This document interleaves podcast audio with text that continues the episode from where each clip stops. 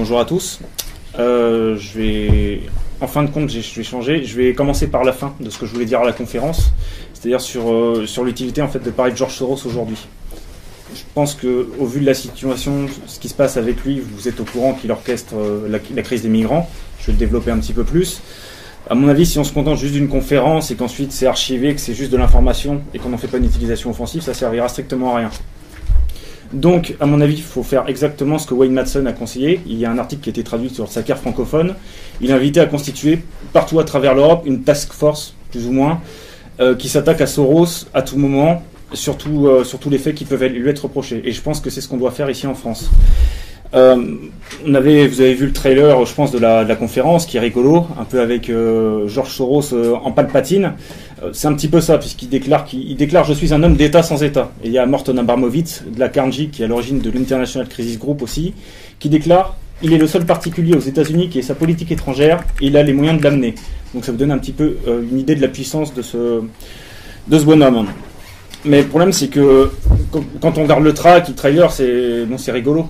Euh, mais si vous voyez ensuite les résultats de, de, ce que fait Soros, on se marre pas vraiment. C'est-à-dire que dans les fameuses sociétés qu'il réussit à ouvrir, c'est-à-dire où il fait de l'ingérence, où il renverse des régimes, vous voyez qu'il y a des enfants qui se font massacrer, il y a des, des, pères de famille qui prennent des balles dans la tête quand il y a des snipers de l'OTAN qui font l'Euromaïdan en Ukraine, euh, sur la pulsion de l'International Renaissance Foundation de Soros.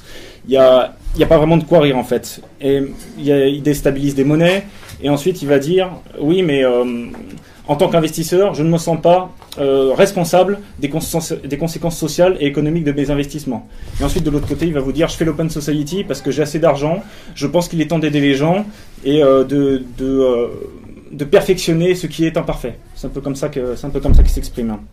Donc en fait, quel que soit le nombre de visionnages qu'il y a sur la vidéo, je pense que égalité et réconciliation, vous, êtes quand même conscient que vous êtes l'ONG euh, on va dire de la dissidence, euh, ce qu'on peut, recouvrir sous ce terme-là, qui est quand même qui a la plus grosse force de frappe, euh, qui a la plus grosse force de frappe en France, qui embête le plus le système. Donc je pense que vous devriez essayer de regrouper toutes les bonnes volontés de R pour mener vraiment une grosse guerre de l'information sur cette personne.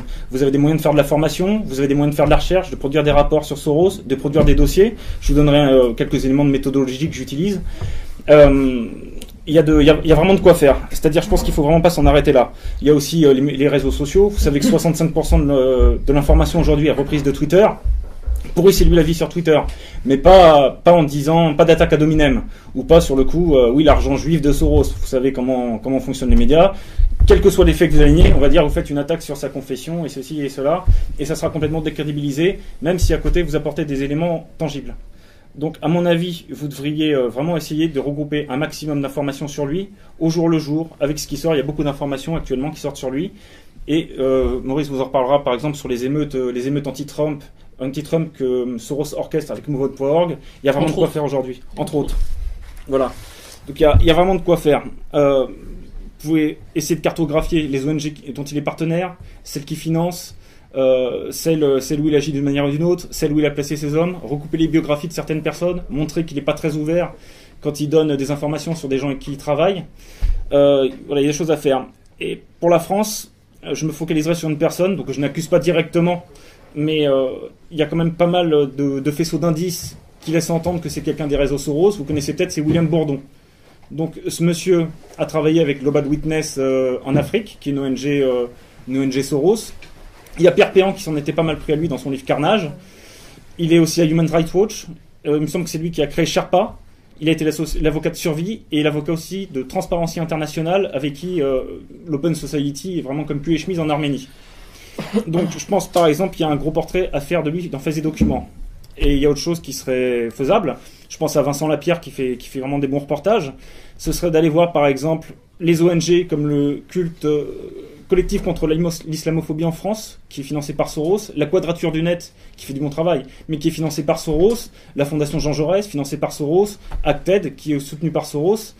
Que Vincent Lapierre aille voir par exemple ces ONG et leur demande, une fois qu'on a apporté des éléments sur ce que fait Soros, les déstabilisations, les révolutions colorées, les morts qui en découlent, Eh ben, si une fois que ces personnes savent ça, est-ce qu'elles acceptent encore d'être financées par Soros? Qu'on en tire les conclusions et qu'on puisse montrer que ces ONG acceptent de travailler pour quelqu'un qui a du sang sur les mains et en non indirectement.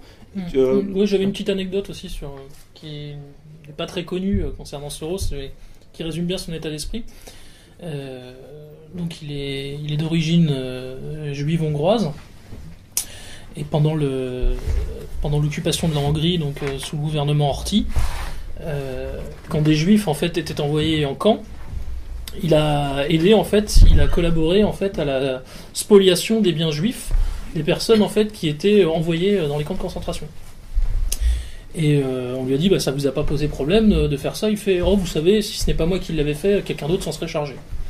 En fait, voilà, c'est un peu toute sa vie se résume à peu près à travers cette anecdote. C'est même pire que ça, il a rajouté que ça a été la meilleure période de sa vie. Oui, il a dit que c'était la meilleure période de sa vie.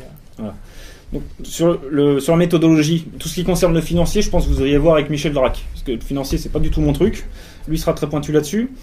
Mais sur d'autres éléments, sur la méthode, ce que vous pouvez faire, c'est aller par exemple télécharger les rapports d'activité de ces fondations qui sont, qui sont disponibles. Enfin, l'Open Society n'est pas toujours disponible, mais euh, d'autres ONG qui financent, par exemple, vous trouvez les, les rapports d'organisation. Euh, les bilans financiers qui sont très intéressants. Il faut aller directement sur les sites parce que des fois, euh, les partenaires, la page partenaire n'est pas marquée. Enfin, pardon, le, nom de, euh, l'ONG n'est pas marqué. Ils mettent juste les logos. Dans certains pays, l'Open Society, si vous n'allez pas sur le site, vous ne saurez pas que l'Open Society est partenaire. Donc, allez sur le site.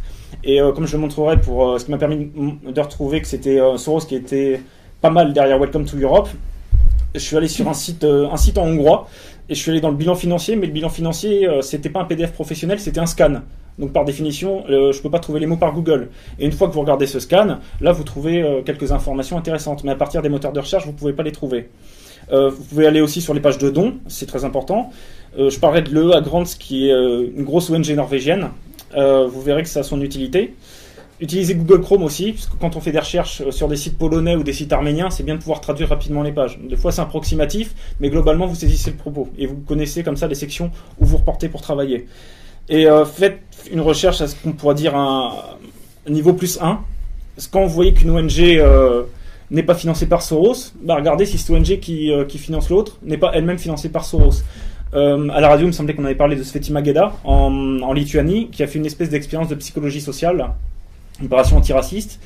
Et Sveti Mageda est financé par le, Centre lituanien des droits de l'homme. Et derrière le Centre lituanien des droits de l'homme, on trouve un autre, un autre organisme qui s'appelle l'IPHR, en fait, le Human Rights Monitoring Institute, qui lui, lui est lié à Soros. Et c'est exactement ce que j'ai fait aussi pour Welcome to Europe. Pour le reste, il y a un peu ce que je disais tout à l'heure sur les biographies. Vous verrez quand je parlerai de la révolution colorée en Arménie, euh, les, les, médias détenus par Soros ne sont pas très clairs sur les biographies. Ils présentent quelqu'un comme un expert indépendant, mais quand vous cherchez un petit peu, que vous voyez partout où la personne a travaillé, c'est pas vraiment le cas. Et enfin, regardez les petites pages des sites, des fois on trouve vraiment des surprises. Là, évidemment, c'est loin, donc vous verrez pas. Je suis allé sur le site de PICUM, qui est une plateforme de coopération internationale pour les, euh, les migrants sans papier, enfin les sans-papiers, c'est Undocumented Migrants en anglais. Et vous trouvez la Commission européenne, le Project in Netherlands, le Seagreen Housing Trust, qui est euh, discret, parce que Soros on met beaucoup en avant, mais il n'y a pas que lui, et qui est le plus gros donateur privé de Picum. Et vous trouvez l'Open Society Foundation. Et en dessous, il y a une ligne qui remercie un de ces organismes, et euh, bizarrement, c'est l'Open Society on apprend que le site est soutenu par un don de l'Open Society, en coopération avec l'Open Society Initiative for Europe, des fondations Open Society. Pourtant, dans le bilan financier de 2014, c'est pas le plus gros donateur. Et on s'aperçoit d'ailleurs, c'est vraiment un hasard de calendrier qu'on retrouve un peu trop souvent, que en 2014, Picum existe depuis 2000, en 2014, c'est la première fois que Soros fait un don à cette, euh, à cette ONG-là. Et euh, second exemple pour les pieds de page, il y a un site en Arménie qui s'appelle Eurasia.net et euh, bon, Eurasia.net, on se dit, bon, bah, quel lien avec l'Open Society? Vous descendez sur le pied de page et vous avez directement marqué The Open Society Institute. Comme ça, c'est très clair. c'est quelques éléments qui pourraient vous aider euh, à, faire des, à faire quelques recherches. Sur le reste, pour parler du, euh, bonhomme Soros, j'ai commencé avec une citation de lui qui se considère comme, comme un homme d'État sans État. Mais il dit que depuis qu'il est enfant, il a des fantaisies messianiques. Il se rêve comme quelqu'un qui, qui, veut vraiment faire des grandes choses pour influencer le monde. Il est jamais revenu sur ces déclarations-là, qui sont pourtant assez infantile. Et quand on lui fait remarquer qu'il avait, euh, pour montrer les contradictions, qu'il avait sauvé Spectrum 9, une boîte de George Bush dans les années 90, euh, il y a The Nation qui lui a posé la question, il a juste répondu nous achetions de l'influence politique, ce qui ne l'a pas, euh, l'a pas empêché d'investir en masse contre George Bush à chaque fois ensuite. Et il était interviewé par Mark Perelman, un journaliste du Monde. Il lui demandait s'il était mégalomane. Soros a répondu peut-être, et qu'il voulait être une légende de son vivant plutôt qu'après sa mort. Ça vous donne un petit peu le personnage. Quant à l'Open Society, qui est son ONG euh, principale, il disait que son but, c'était de rendre les sociétés ouvertes viables et aider à ouvrir les sociétés fermées. C'est-à-dire très clairement faire l'ingérence et renverser des régimes. hein. Une des influences de Soros, c'est euh, c'est le philosophe Karl Popper, celui qui a écrit euh, La société ouverte et ses ennemis. D'où le nom d'ailleurs Open Society. C'est une référence à Popper. Ça, c'est- en fait, il l'a vu comme prof à la London School of Economics. Voilà. Ensuite, en quelques dates clés, je vais, je vais aller très vite là-dessus. Son premier euh, gros coup, qui n'est rien par rapport à la Banque d'Angleterre en 92, c'est en 1960, quand Allianz vendait euh, en dessous de sa valeur d'actif, lui a suggéré d'investir, euh, l'action a triplé, il a empoché un million de dollars, et c'est à partir de là où il a commencé à se faire une réputation. En 61, il a été naturalisé américain, juste un an après. En 69, il a créé ce qui est maintenant le Source Fund Management, qui commençait par le Double Eagle Fund, Donc c'est un, fonds d'investissement qui était évidemment offshore et domicilié aux Antilles néerlandaises et aux îles Caïmans. Et en 73, après, il y a le Quantum Fund, euh, qui est, comme tu Ouais. disais, qui a été repris dans James Bond. Dit ouais, dans James Bond, le Quantum of Solace, en fait, le film Quantum of Solace fait référence au Quantum Fund de Soros. Et euh, le personnage, en fait, qui est censé euh, incarner hein, une sorte de Soros, c'est Amalric dedans. Voilà, pour ceux qui ont vu le film. Où le personnage dit euh, Nous orchestrons des révolutions dans tel ou tel pays, euh, c'est nous qui décidons quel gouvernement nous renversons ou pas. Ça c'est intéressant. Bon aussi, euh, Georges est un gros malin parce que à partir de 2011, euh, le, ce, ce hedge fund est devenu ce qu'on appelle un family office, puisque la, la, la SEC, la Security Exchange Commission, a, a décrété euh, que C'est le fallait un- gendarme boursier à New York. hein. voilà, qu'il qu'il fallait un petit peu plus de transparence pour éviter euh, ce qui s'était passé en 2008 avec la crise des subprimes. Il y a eu un gros lobbying, mais je crois qu'il n'y a pas Soros derrière, par contre, de, pas mal de gens qui ont dit, euh, qui ont voulu exempter les family office. Donc ça, a réussi à se faire, et les family office ne sont pas tenus de faire les mêmes déclarations que les hedge funds. Donc le Quantum Fund a, tout revendu et ne gère plus maintenant que le, euh, que le Soros Fund Management, tout simplement. Donc ce qui lui a permis de faire un petit peu, euh, comme on dit, d'optimisation fiscale. Peut-être j'ai une question, peut-être que tu peux me préciser. Alors j'avais entendu dire qu'il y avait une, y avait une particularité chez Soros, chez ses parents, c'est qu'il est une des rares personnes dans le monde, je crois qu'ils sont quel- quelques dizaines, dont la langue maternelle a été l'espéranto. Euh, ou- Ce qui est ça, tout sauf négligeable aussi dans, dans son CV. Quoi. Ça, c'est ce que j'ai vu sur Wikipédia, mais euh, dans sa biographie, qui est soi-disant non autorisée, Mhm. qui est en fait éditée euh, par une boîte du Council of Foreign Relations, et Soros y est membre. Quoi. Euh, c'est pas, c'est pas le cas. C'est pas, c'est pas marqué en tant que tel. C'est repris par Michel D'accord. Et Michel, bah, c'est Michel qui me l'avait dit, voilà. Mais Ouais, euh, clair. ouais, tout ça, c'est pas sûr en fait. Euh, Ce qui, est, quand même la langue mondialiste par essence, c'est l'espéranto, ouais, du docteur Zamenhof. ouais, c'est- et euh, pour revenir sur les dates, en 79, il crée l'Open Society. C'est à partir de là qu'il considère qu'il a assez d'argent et qu'il doit euh, sauver le monde de toutes ses imperfections. En 81, même s'il a perdu de l'argent, il est élu meilleur gestionnaire d'argent au monde par le magazine Institutional Investor. En 92, c'est vraiment le, gros coup qu'il fait connaître euh, un, petit peu comme, un petit sale type. hein. Euh, il a fait sauter la Banque d'Angleterre. Et En quelques heures, il a empoché un milliard de dollars. Donc les Anglais ont appelé ça le mercredi noir. Lui, il a rebaptisé ça le mercredi blanc. Pour donner une idée un petit peu des scrupules. Et euh, je passe directement à 2008, qui est l'accession d'Obama au pouvoir. Et euh, ce qui me semble une date très importante parce que si vous analysez le classement Forbes de la fortune de Soros depuis 2004, vous voyez une bonne évolution. Entre 2004 et 2006, il reste euh, assez pauvre, entre guillemets, il est seulement à 7,2 milliards de dollars. 2007, il passe à 8,5. En 2008, il passe à 9, donc ça reste un peu constant. En 2009, il passe à 11.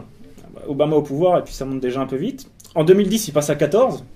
2011, bon, 14,5. Et en 2011 à 2012, il passe directement de 14,5 à 20 milliards de dollars. Donc il gagne euh, 5,5 milliards de dollars dans l'année. 2012-2013, bon, il redescend un peu à 19,2. 2013-2014, nouveau saut quantitatif, il augmente de 5,3 milliards de dollars pour passer à 24,5. Et ensuite, ça reste un peu constant. hein. 2015, 24,2. Et euh, 2016, 24,9. Mais bon, ça montre que euh, depuis euh, que Obama a accédé au pouvoir, euh, la fortune a quand même monté de pratiquement 16 milliards de dollars, ce qui est pas mal. Voilà. Et à produire quoi? Ben rien, il a jamais rien produit. Voilà, c'est-à-dire, euh, il y a peut-être peut produit. euh, Production est un gros mot là. Voilà. ouais. je, vais, je vais spéculer sur les patates. J'ai jamais, j'ai jamais fait pousser une patate, mais je vais spéculer dessus et je vais me faire du pognon dessus sans jamais, j'ai jamais fait pousser une. Voilà, tout simplement, c'est. Mais c'est ça qui est hallucinant, c'est que ce- cet homme a un pouvoir démesuré. Il a fait énormément de fric à Wall Street. C'est celui qui a fait le plus d'argent. Il a même fait plus que Warren Buffett. Warren Buffett, il prend des positions dans des boîtes euh, assez sûres. il investit dans Coca-Cola, bon, il sait que c'est tranquille. Euh, Soros, il investit compulsivement. Euh, même s'il y a des pertes, ce qui compte pour lui, c'est d'investir rapidement pour faire des gros coups. Donc souvent, ça marche. Et on verra que il fait pas mal d'influence pour que ça marche aussi. Mais voilà, C'est une caricature du spéculateur. hein. c'est la caricature du spéculateur, en fin de compte. Ensuite, pour être exhaustif, euh, puisque le, le titre de la conférence c'est Soros Wars ou euh, l'Empire Soros, c'est c'est pas possible en fait d'être exhaustif Non, avec lui. c'est Pour impossible. une raison simple, il y a un site qui s'appelle euh, ibillionnaire.me qui donne les portefeuilles donc trimestriels d'actions des, des milliardaires. Soros a départ dans 212 entreprises. Donc je vais pas pouvoir vous les faire. Juste, c'est un peu cocasse. On peut noter que euh, son cinquième plus gros investissement, c'est dans Dow Chemical, qui a été un des producteurs de l'agent orange euh, durant la guerre du Vietnam. Sinon, il y a du, euh, bah, les grandes boîtes, hein, PayPal, eBay, Facebook, Google, American Airlines, Amazon, Time Warner, McDonald's, les films Gate, la banque Wells Fargo et même, même chez Office Depot. Et sur la répartition, il investit, je vous la donner quand même, à 21% dans la technologie, donc comme Facebook, Google, 18% dans la consommation, ce qu'on appelle discrétionnaire, Amazon, Time Warner, 14% dans les produits de consommation, 12% dans le business de la santé, un peu moins de 12% dans les services financiers, 6% dans ce qu'on appelle les materials, donc euh, Dow Chemicals en est un exemple, 6% dans l'énergie et presque autant euh, dans les produits industriels et euh, dans les télécommunications. Dow Chemical, c'est pas la boîte qui est à l'origine de la tragédie de Bhopal aussi? Union Carbide devenu Dow Chemical, je crois. Je crois, Ça, je, je m'en rappelle Je pas. crois que c'est ça. Bon bah c'est encore mieux, tu vois, tant qu'on y est.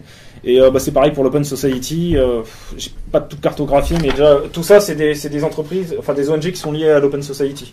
Donc il y en a un nombre incalculable dans dans beaucoup de pays, mais de toute façon j'aurai l'occasion d'en reparler euh, au fur et à mesure de ce que je vais dire. Il faut savoir par contre que des fois dans certains pays, les fondations Open Society n'ont pas pas le, leur vrai nom. hein. En Pologne par exemple, c'est la fondation Stepan Batory, mais c'est la fondation Open Society de là-bas. Euh, sur les thèmes que je vais aborder, je vais commencer par celui qui est un peu plus euh, sulfureux et sexy, hein, entre guillemets. C'est euh, c'est la crise des migrants. Euh, donc il a été soupçonné d'orchestrer tout ça. Euh, je sais pas si vous avez vu sa, sa vidéo qui, qui vaut le détour, qui s'appelle I am a refugee. I'm a refugee. I am a refugee. I'm a refugee. I am a refugee. I am a refugee. I am a refugee. Disponible sur l'Open Society. Je vous invite à aller la voir, c'est d'enfer. C'est euh, c'est plein de pathos. C'est un peu mensonger sur la proportion, puisque dans la vidéo, doit y avoir 60% d'hommes et 40% de femmes. Euh, il a quand même le cynisme de mettre euh, les noms de différents pays avec différentes années, dont des pays où il a fait des révolutions colorées. Et ce qui est amu- amusant, allez voir les commentaires sur YouTube, c'est-à-dire que c'est là qu'on voit bien le- on voit bien la confrontation à la réalité. hein. Il y a plus de pouces baissés que de pouces levés. Tout le, monde marque propaganda, propaganda. Donc a priori c'est compris. Et euh, ce qui était intéressant, c'était de voir s'il était vraiment derrière Welcome to Europe. Parce que j'avais fait des recherches sur Internet. Il y avait un, ami qui nous avait, qui m'avait aiguillé vers ça, qui m'a dit oui, a priori c'est lui qui est derrière ça. Et euh, j'avais pas réussi à remonter. Il y avait beaucoup de soupçons. On a vu pour ceux qui sont allés sur le Domain Tools, le site Domain Tools, qui permet de savoir qui est derrière un site. C'était quelqu'un qui s'appelle Bernd Kasparek, qui, euh, qui est allemand et qui a une ONG qui s'appelle Border Monitoring, qui serait derrière Welcome to Europe. Mais euh, en fouillant, on ne trouvait pas. Et en allant sur ce, sur ce site, Welcome to Europe, euh, petit élément de méthode, allez juste sur la version anglaise, parce que sur la version française, il y a plein de pages qui n'existent pas. Donc le site complet, c'est la version anglaise. Vous allez sur les pages de dons pour faire un don, si vous voulez, ou pas. Et vous voyez que l'association de parents à qui vous faites un don, c'est Border Monitoring. Et Welcome to Europe parle ailleurs de Border Monitoring. Ils exposent que il y a un projet Border Monitoring qui est en cours qui s'appelle euh, Border Monitoring Project Ukraine. Donc vous cliquez sur le lien, vous allez sur ce site et vous regardez euh, dans l'onglet Histoire qui est derrière, euh, qui est derrière Border Monitoring. Et vous apprenez qu'il y a le Haut Commissariat aux réfugiés et qu'il y a également un comité Helsinki hongrois. Vous allez sur, bah, ça, je vous parlais des scans tout à l'heure. Vous allez sur le site le comité Helsinki de Hongrie, qui est donc finance Border Monitoring et donc Welcome to Europe. Vous allez sur le, bilan de 2014 et euh, c'est là que vous trouvez à plusieurs endroits qu'il y a bien en effet des financements de l'Open Society. J'ai retrouvé au moins trois endroits. Le, plus haut là, c'est la Hawk Foundation qui est dans pas mal de coups, mais qui est, qui est beaucoup plus discrète, qui est aussi dans le lobby énergétique et le lobby bleu. Mais vous avez au moins trois financements euh, de l'Open Society. Donc c'est en effet euh, Soros qui influe pas mal sur voilà sur Border Monitoring et Welcome to Europe. Et un autre élément en appui de ça, si vous allez sur le site Border Monitoring, euh, il y a des rapports, il y a un à deux rapports annuels sur cette ONG, sur euh, un pays particulier, pour voir quelle est la situation des migrants à ce moment donné. Vous avez la Bulgarie, vous avez l'Italie, vous avez la Hongrie, la Hongrie je crois qu'elle y est deux fois d'ailleurs. Et euh, il suffit de regarder les noms des gens qui écrivent les, qui écrivent les rapports et ensuite de faire des petites recherches Google pour trouver les parcours. Et il y en a plusieurs d'entre eux qui sont, en fin de compte, diplômés de l'Université d'Europe centrale, que vous connaissez peut-être, qui a été fondée par Georges Soros en 1991. Donc là, au bout d'un moment, il y a, enfin, il y a tellement de faisons d'indices qu'on on voit bien que c'est lui qui est derrière Welcome to Europe. Et le fameux Bernd Kasparek dont je parlais tout à l'heure est également euh, un des auteurs de ces divers rapports. Donc il s'arrête pas là non plus, il a, financé créé même des ONG pro-migrants. En Grèce, bon, il a voulu être un peu discret, donc c'est pas une open society euh, euh, qui s'occupe des migrants, c'est une ONG qui s'appelle Solidarity Now, qu'il a, au hasard de calendrier, qu'il a créé en 2013. Et euh, cette ONG est partenaire d'autres euh, d'autres organisations qui aident aussi les migrants. Il y a une grande qui s'appelle le Greek Council for Refugees, euh, Desmos Direct, il y a Arzis, voilà, il y en a, il y en a pas mal. Et il n'y a pas que ça. Sur les partenariats, je vous parlais de l'EEA Grants tout à l'heure, qui est une organisation pratiquement exclusivement norvégienne, qui donne beaucoup d'argent aussi pour les migrants. Et quand vous allez sur le site, vous allez dans la section ONG, programme civil, et vous voyez qu'il y a des opérateurs de programme, c'est-à-dire des gens à qui l'ONG donne l'argent et qui redistribue pour s'assurer de. Enfin, l'opérateur programme redistribue pour s'assurer de la bonne marche de l'opération. Et en Bulgarie, en ce qui concerne les migrants, vous voyez que c'est l'Open Society Sofia de Bulgarie, donc. Et euh, pour la Pologne, c'est la fameuse Stéphane Batory. Et notez aussi que euh, Jonas Garstor, qui dirige ce EA Grants, euh, est membre du conseil d'administration de l'International Crisis Group où on retrouve Soros. C'est-à-dire c'est vraiment un monde, euh, un monde très petit. Ce dernier a d'ailleurs déjà rencontré Soros et l'Open Society avait fait un rapport en 2013 s'appelle euh, Les Somaliens en Norvège, les Somaliens dans les villes européennes, qui rendait hommage à la politique de la société ouverte de, de Monsieur Garstor.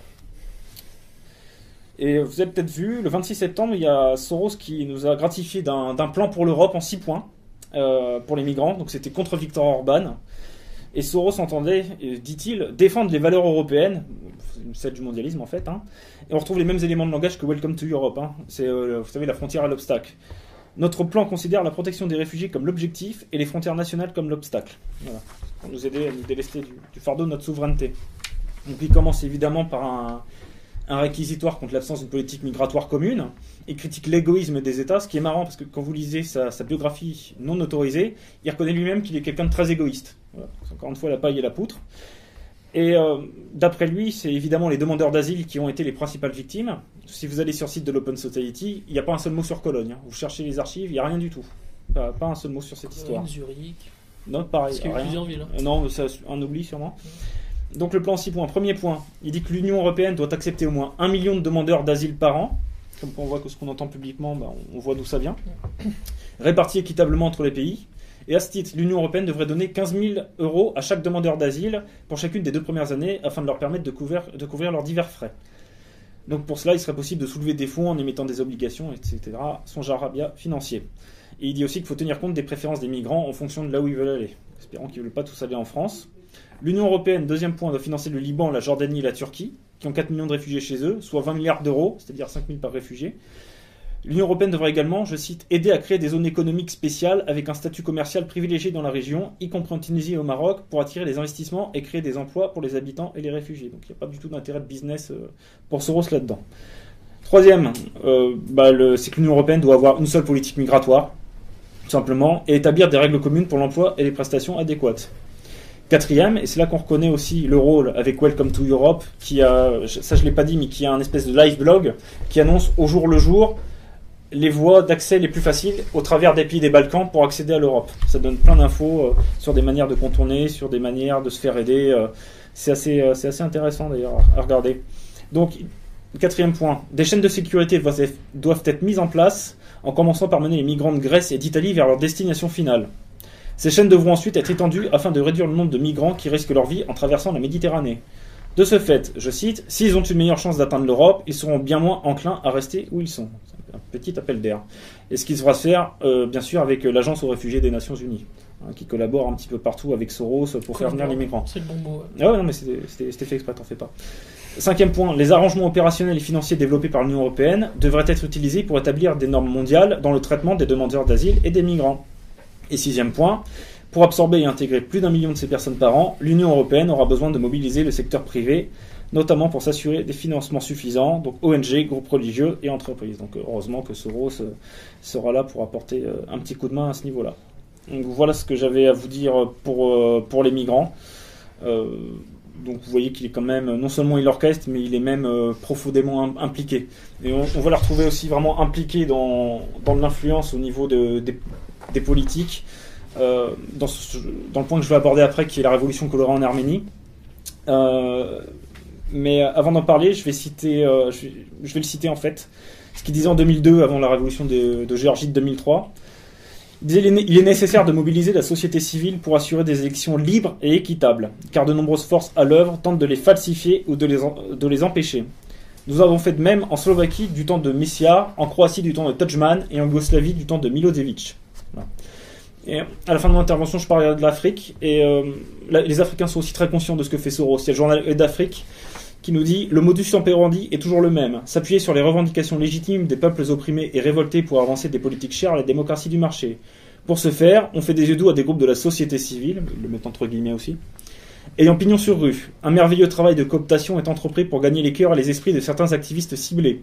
En apportant leur concours financier à diverses, différentes associations ou mouvements africains, les fondations de Georges Soros et certaines ONG occidentales mènent de facto des actions d'ingérence dans la vie sociopolitique et économique des pays dans lesquels elles opèrent en vue d'orienter les décisions en fonction de leurs intérêts. Donc, euh, à ma demande, Manu, il y a quelques jours, avait mis en, en ligne le, un bon article de, enfin un excellent article de Joaquin Flores qui avait été traduit par Sakar francophone, qui analysait euh, la révolution colorée, euh, de, pardon, la révolution colorée en Arménie. Euh, sous prétexte de l'Erevan électrique, donc euh, l'augmentation des prix des réseaux électriques d'Arménie. Si vous l'avez pas lu, je vous invite à, le lire. Il décrypte vraiment de A à Z toutes, euh, toutes les méthodes des révolutions colorées. Donc je reviendrai pas dessus. Là, je vais juste m'attacher à voir le rôle que, que Soros a joué, euh, que les ONG de Soros ont joué dans la révolution colorée.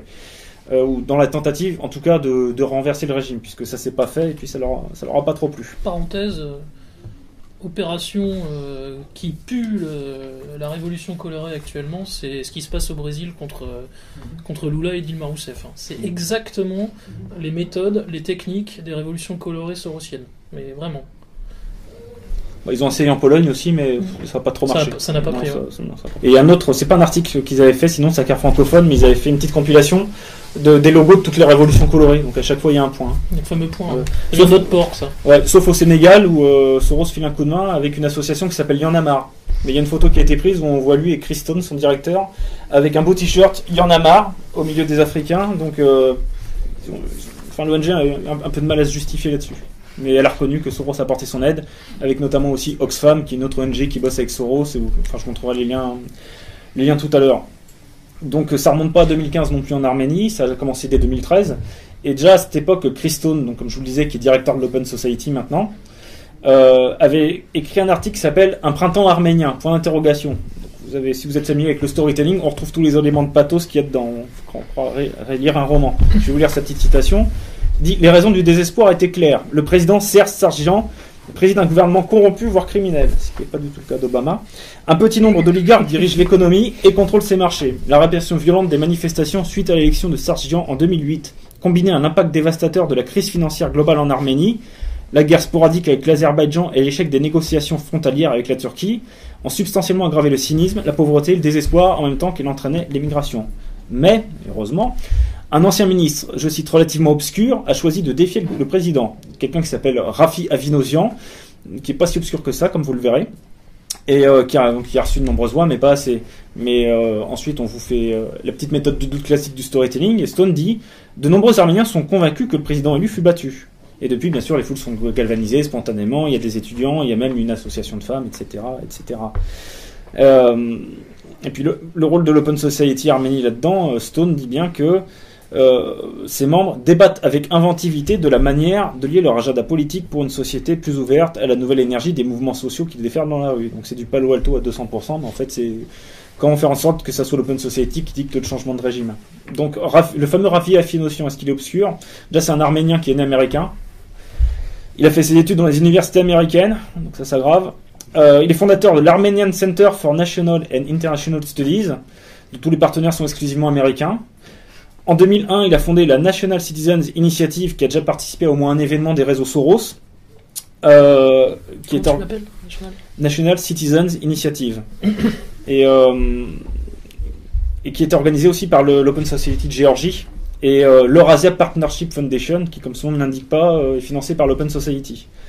Et il a participé à un autre aux côtés de la directrice de l'Open Society d'Arménie et euh, d'un membre du euh, centre, centre sur la mondialisation et la coopération régionale, je crois que c'est le nom complet, euh, qui est financé par l'Open Society, hein, c'est arménien, et un autre meeting de la société civile qui était financé par l'ANED, donc c'est une espèce de société écran des services de renseignement américains, où Soros file également un billet. hein. Voilà, donc le mec est pas si obscur que ça. Pour vous montrer un petit peu le, la tentative d'influer sur les, la réforme constitutionnelle qui a eu lieu en Arménie euh, le 6 décembre dernier. Et euh, je vais juste vous citer deux événements avec, euh, avec les orateurs pour revenir sur ce que je vous disais sur les biographies de tout à l'heure. Et ensuite un article des, médias qui sont contrôlés par Soros pour vous montrer qu'ils sont en fin de compte très obscurs sur les, euh, sur les biographies des personnes qu'ils invitent. Donc il y a quelqu'un qui, Michael Danielian, qui est intervenu euh, le 14 juillet 2005 sur une conférence Électrique Erevan, leçon pour la liberté d'assemblée et la culture civique en Arménie. Et donc ce mec-là a reçu de la part de l'ambassade américaine en Arménie euh, le prix du défenseur de la liberté.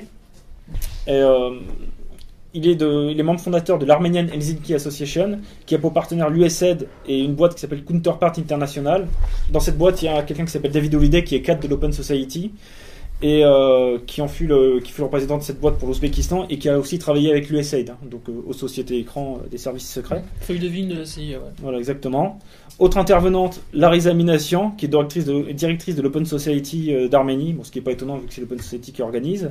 Svitlana Valko, qui est du bureau ukra- ukrainien, donc on voit pas le rapport, hein, de l'International Partnership for Human Rights, dont je parlais pour la Lituanie, et membre de sa mission de surveillance en Arménie.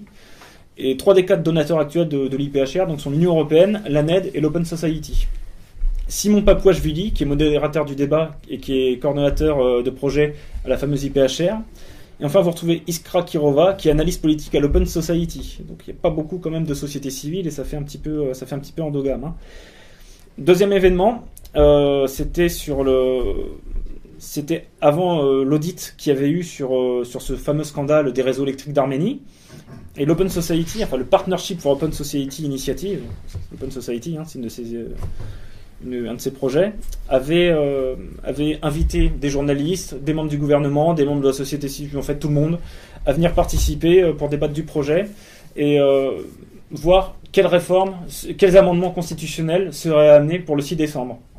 Et là encore une fois, c'est assez, euh, assez frappant quand vous regardez qui est, qui est partenaire. Donc le modérateur, c'est quelqu'un du Partnership for Open Society, ce qui est assez normal.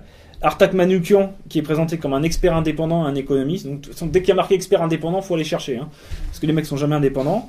Donc euh, on cherche, on voit que c'est un ancien de la Banque mondiale, de la Banque asiatique de développement, et qui travaille depuis 2008 pour le chapitre arménien de Transparency International, dont euh, l'Open Society relaye les, euh, favorablement les, euh, les rapports de lutte entre guillemets pour la transparence et contre la corruption. Et quand vous regardez qui est le, plus gros donateur de Transparency International en Arménie, c'est l'Open Society. C'est là-dessus que je vais revenir sur William Bourdon en France. Euh, que je, pense que c'est quelqu'un des, euh, en fait, une personne centrale des réseaux Soros. Il travaille avec Transparency International. Et si vous reprenez récemment ce qui a été fait, je ne sais pas si vous avez suivi les débats sur les lanceurs d'alerte, il y a le député Yann Galu qui a soumis un plan en 16 propositions. Vous comparez euh, ce- ces 16 propositions aux 14 euh, aux propositions pardon, qui ont été faites dans un rapport euh, de Transparency International en 2013 qui remercie l'Open Society et la Stéphane Bathory Foundation, entre autres. Bah, il y a 14 des 16 points que vous retrouvez dans les propositions de Yann. Donc vous voyez l'influence même au niveau législatif français. Où en étais-je? Donc je continue. David Arutunian, qui est un homme favorable, un homme politique arménien qui a relayé favorablement sur un site qui s'appelle El Ragir, L R A G I R, qui est un site euh, de l'Open Society. Encore une fois, il faut se reporter au pied de page.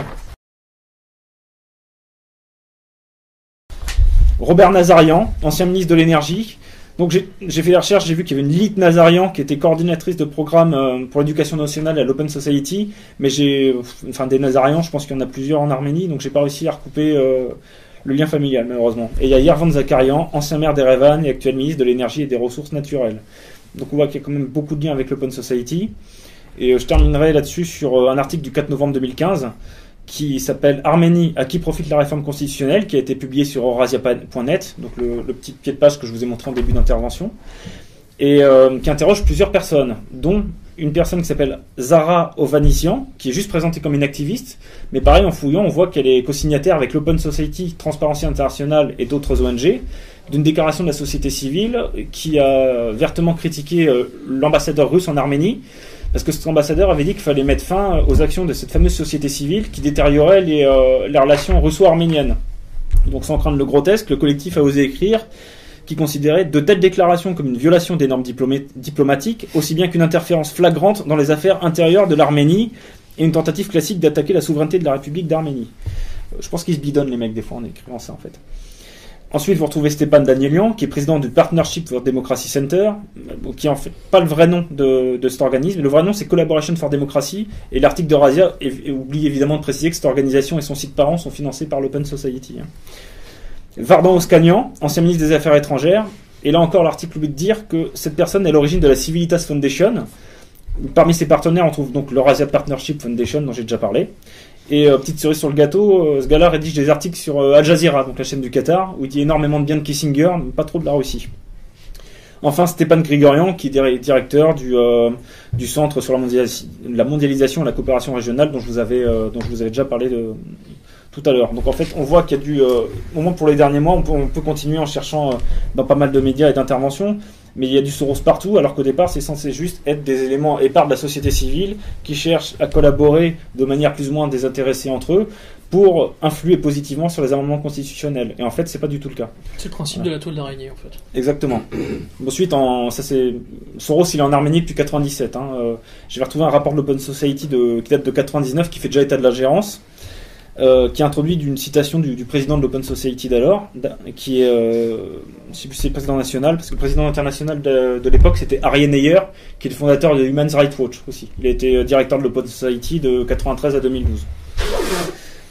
Il disait les assassinats du Premier ministre et du porte-parole du Parlement en octobre servirent à nous rappeler combien la mission de la société ouverte en Arménie est urgente et importante. Voilà, toujours cette Open Society. Et euh, cette année-là, l'Open Society a filé plus de 2 millions de, de dollars euh, à diverses organisations en Arménie. Donc euh, 40, 440 000 euh, dollars à l'éducation, 434 000 à l'information, 263 000 aux médias. Et il y a une petite note en bas de page qui précise qu'il y a d'autres organisations qui sont soutenues par Soros qui ont donné pour euh, 767 000 dollars euh, en Arménie cette année-là, principalement pour des programmes éducatifs. Voilà. Vous ensuite. euh, l'Arménie c'est pas le plus sexy, mais vu que Joaquin Flores avait déjà exposé euh, cette méthode de, révolution colorée dans la rue, l'idée c'était de montrer un petit peu ce qui se passe dans les coulisses et euh, l'influence de l'Open Society. Il y a Soros a aussi beaucoup de beaucoup d'influence sur le côté business. J'essaie d'a- d'aborder un petit peu euh, un petit peu tous les aspects. Donc je vais parler un petit peu côté euh, côté euh, ses, ses investissements dans l'économie. Il investit beaucoup dans le business énergétique. Pour des raisons de temps, je ne vais pas vous parler du, pétrole, mais il faut savoir qu'il a fait des une grosse campagne de désinformation, enfin de désinformation d'attaque en réputation contre Halliburton, une, grosse entreprise de BTP et euh, d'exploitation pétrolière qui est euh, un des poids lourds du Nasdaq hein, euh, de la bourse. Et Qui est euh, composé d'une belle bande de fumier quand même. Mais... Ouais, exactement, exactement. Mais ce qui est bizarre, encore une fois sur les calendriers, décidément, il y a de ces complots, c'est que euh, il y a le Revenue Watch Institute de Soros qui a fait un rapport euh, qui s'appelait, je me rappelle plus le nom, qui est sorti en septembre 2004 euh, contre euh, qui incriminait euh, qui incriminait Liberton. Vous vous rappelez, à Liberton de 95 à 2000 était dirigé par Dick Cheney, qui était le vice-président de Bush. Donc c'est un moyen de taper Bush. En 2004, Soros a dépensé 24 millions de dollars contre Bush pour la campagne. Et donc le rapport sort en septembre 2014 et bizarrement l'élection a lieu le 2 novembre. Donc c'est encore évidemment un hasard de calendrier. Mais là pour des faits plus d'actualité qui concernent également la France, je vais parler plus du, euh, business climatique dans les énergies propres et renouvelables. Euh, en 2009, Soros a dit qu'il investirait euh, dans la Climate Policy Initiative, qui est encore une fois une ONG, à raison de 10 millions de, de dollars par an sur 10 ans, ce qui fait pas mal. Et si vous regardez quel est ce, euh, quel est ce, quel est le patron de cette, euh, de cette, euh, de cette ONG, c'est Stewart Peprin, donc qui est membre du bureau directeur, pardon, et qui est président émérite du Soros Economic Development Fund et un ancien pré- vice-président exécutif des fondations Soros. Jamais mieux servi que par soi-même. En septembre 2014, vous avez un, vous avez un groupe d'hommes d'affaires qui a fait un gigantesque emailing pour euh, appeler à soutenir le plan agressif d'Obama contre le, contre le charbon. Le charbon, je vais, je vais en parler après parce que ça nous concerne aussi. Et, euh, et derrière, on, a vu qu'il y avait euh, un comité qui s'appelle OFA Organizing for Action. Donc il n'y a pas Soros derrière. Par contre, ce comité est financé par Democracy Alliance, qui lui est très largement financé par Soros et qui avait fixé Organizing for Action pour un- une de ses priorités de cette année-là. Et donc ils ont invité à soutenir euh, Obama contre le charbon, à mettre en avant le business des énergies propres, le business des énergies renouvelables, euh, ce qui a marché. Hein. Et euh, cette CPI, cette Cli- Climate Policy Initiative, a, été très influente à la COP 21. Je ne sais pas si vous avez suivi un petit peu la COP 21, qui était juste une énorme opération d'influence contre, contre le charbon et rien d'autre. Pendant 8 jours sur 15, c'est-à-dire la moitié du temps, la CPI est intervenue. Il y a eu aussi Acted, la fondation Soros, comme j'ai dit, qui sont partenaires de l'Open Society, qui sont intervenus. Et euh, à quoi ça aboutit? Par exemple, pour la France, il y a Valls et euh, Royal qui ont dit qu'ils mettaient fin aux subventions euh, pour l'exportation de centrales à charbon, ce qui, impacte pas mal en fait no- notre économie. Il y a la CPI s'est félicité euh, des décisions qui, qui ont été prises. Il y a son directeur exécutif qui s'appelle Thomas Heller qui, a dit que c'était un bon compromis pour euh, un bon accord pour le climat et la croissance. Euh, Bon, cette personne, euh, je précise, est membre du comité consultatif du Revenue Watch Institute de l'Open Society. Voilà, une fois de plus. Donc, encore une fois, Soros va financer une initiative, et si, si on cherche pas, parce que les journalistes n'ont pas l'habitude de chercher, on ne sait pas que ce truc-là est complètement noyauté par des gens qui bossent avec Soros. Euh, D'ailleurs, elle a mis au point euh, un autre site qui s'appelle The Global Landscape of Climate Finance, c'est donc une émanation de la CPI, et qui se présente comme l'inventaire le plus complet sur les investissements existants sur le changement climatique. Si vous êtes un peu familier de tout ce qui concerne la guerre économique, vous savez que dès que vous avez l'information plutôt que l'autre, enfin c'est même basique, hein, euh, c'est là où vous arrivez à avoir des avantages concurrentiels. Je vais revenir sur le charbon. Pourquoi cette guerre contre le charbon? Euh, Vous avez dû voir que nous, EDF, ça, ça a vraiment impacté EDF. Alors on aime ou on n'aime pas cette entreprise, mais c'est quand même euh, une, une entreprise qui est financée à 85% sur deniers publics. C'est un, c'est un outil de, un outil de puissance de la France. C'est- vraiment, c'est vraiment gigantesque. C'est un acquis du CNR. C'est un acquis du CNR. Et euh, de, de début euh, 2015 à fin 2015, l'action euh, l'action d'EDF a chuté de moitié. Là, on a appris que le directeur financier avait décidé de démissionner, que EDF est en état de quasi faillite et qu'il y a 3500 emplois qui seraient pas renouvelés cette année. Voilà, donc comme quoi, euh, qu'on aime ou qu'on n'aime pas EDF, voilà l'impact sur les emplois et puis sur les gens qui, euh, qui cherchent du boulot. Mais euh, l'intérêt de Soros de, contribuer à taper sur le charbon, c'est pas évidemment pour sauver le climat, puisqu'il avait dit avait dit que le charbon c'était c'était une balle fatale pour le climat. Mais sous l'administration Obama, il y a il y a deux géants de l'énergie aux États-Unis qui s'appellent Peabody Energy et Arch Coal qui sont complètement cassés la figure. Peabody Energy, l'action est passée de 90 dollars à 1 dollar, qui sont fait littéralement écraser. Et je crois que Arch, je crois que c'est Arch Coal qui en est à quasi faillite. Moi, je crois. Euh, Il me semble. Bref, une fois que l'action est tombée à 1 dollar sous l'effet du lobbying de Soros et de ses copains, Soros a racheté. Donc lui qui déteste le charbon, qui est dangereux pour le climat, il a acheté pour 2 millions d'actions chez Peabody Energy et 553 000 actions euh, sur euh, euh, chez Arch Coal. Donc évidemment, il y a des gens qui ont demandé à la Climate Policy Initiative euh, de s'e- de s'expliquer un petit peu sur cette manœuvre de Soros, mais euh, il n'y a pas eu de réponse de l'ONG. Voilà, un petit peu euh, la guerre économique. Ensuite, si on, se demande qui a décidé, vous savez que vous savez que Obama c'est un mariole, hein, il y a des gens derrière lui, et que Soros a énormément d'influence. Donc indirectement, la guerre économique qui a été menée contre le charbon en France, à mon avis, on peut y voir aussi la main de Soros. Voilà. Je voulais vous parler de, de Amésis, je n'aurai pas le temps, donc je vais laisser de côté. Je vais, euh, je vais conclure en parlant, en parlant de l'Afrique et d'une opération de déstabilisation que Soros avait monté, euh, avait monté là-bas. Enfin, encore une fois, c'est les réseaux Soros. hein. Quand je dis Soros, faut comprendre ces ONG. Et c'était, euh, c'était contre un autre champion français, pas non plus obligé d'apprécier, qui est Areva, et qui extrait euh, 40% de son uranium au Niger. Donc là-bas, c'est avec Oxfam que, l'Open Society a bossé. Oxfam, donc c'est une, ONG qui avait fait un, on avait parlé à la radio, qui a fait un rapport qui s'appelle Émission d'État avec les Amis de la Terre euh, contre DF et. C'est comment les centrales de DF et la planète. Et on, on avait remonté les financements de- des Amis de la Terre, puisque Oxfam n'avait pas encore publié les siens, et on voyait que derrière, ils avaient reçu 70 000 euros de la part de l'European Climate Foundation pour mettre fin aux subventions contre le charbon. Donc on voit que sous prétexte de jouer le bon écologiste et de sauver, la Terre, en fait, ils, servent juste de mercenaires à une fondation qui est elle-même financée par des entreprises qui investissent dans le business des énergies propres et des énergies renouvelables. Voilà, une, méthode de, une petite méthode de, désinformation et d'influence. Et ce qui s'est passé, euh, au Niger, c'est que euh, y a un rapport qui a été produit et que Le Monde a rapporté euh, fin 2013, en novembre 2013, qui, parlait d'un partenariat déséquilibré entre Areva au Niger. Bref, Areva, euh, Areva se- abuserait un petit peu de sa situation. Mais euh, encore une fois, on va regarder qui est l'auteur de ce rapport. C'est quelqu'un qui s'appelle Anne-Sophie Saint-Père. Et en recherchant un petit peu, on voit qu'elle est, membre d'Oxfam, évidemment, du chapitre indien d'une fondation qui s'appelle Samata. Donc le, site est complètement pourri, hein. mais euh, il est en très mauvais état. Mais quand vous allez dessus, vous voyez qu'il remercie quand même l'USAID et l'Open Society. Euh, et elle est également membre de CEE Bankwatch Network, qui est une organisation qui a reçu des financements de l'Open Society et de Revenue Watch Institute de Soros. Donc encore une fois, on peut se demander est-ce que c'est vraiment euh, pour euh, critiquer Areva ou est-ce que c'est pour mener une opération de guerre économique pour que une fois qu'Areva se casse la figure et se fait éjecter du Niger, ça soit pas une, opéra- une, euh, une grosse entreprise américaine qui prenne le relais? C'est une question rhétorique. hein. Euh, par Alors, contre, a- même le scandale Areva Uramine euh, peut être vu aussi euh, à travers ce prisme. hein.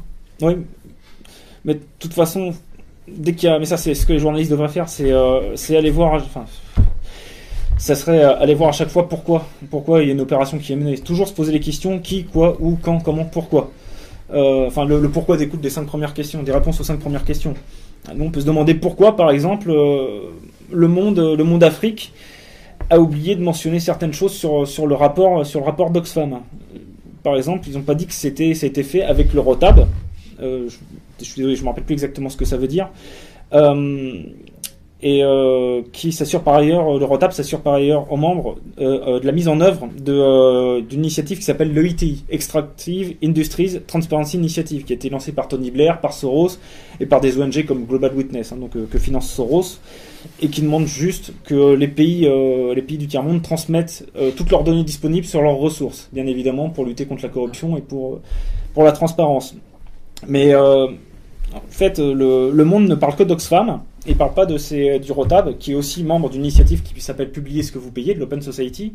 Mais c'est assez simple. Si, je sais pas si vous allez sur le monde Afrique, si vous avez du temps à perdre, vous allez dans la colonne de droite, vous descendez un petit peu et vous voyez qui sont ces quatre partenaires. Vous avez l'Agence française de développement, la Banque mondiale, la Fondation Bill and Melinda Gates et l'Open Society Institute for West Africa. Voilà. Ce qui peut expliquer quelque chose. Euh, ensuite, euh, en 2014, il y a l'Open Society qui s'y est mise et qui a à son tour euh, commencé à attaquer Areva. hein. Et euh, bon, au moins, le monde a donné la réponse d'Areva, et ça me semble une réponse sensée. Depuis 40 ans, l'État du Niger a perçu 871 millions d'euros, c'est-à-dire 85% des revenus directs.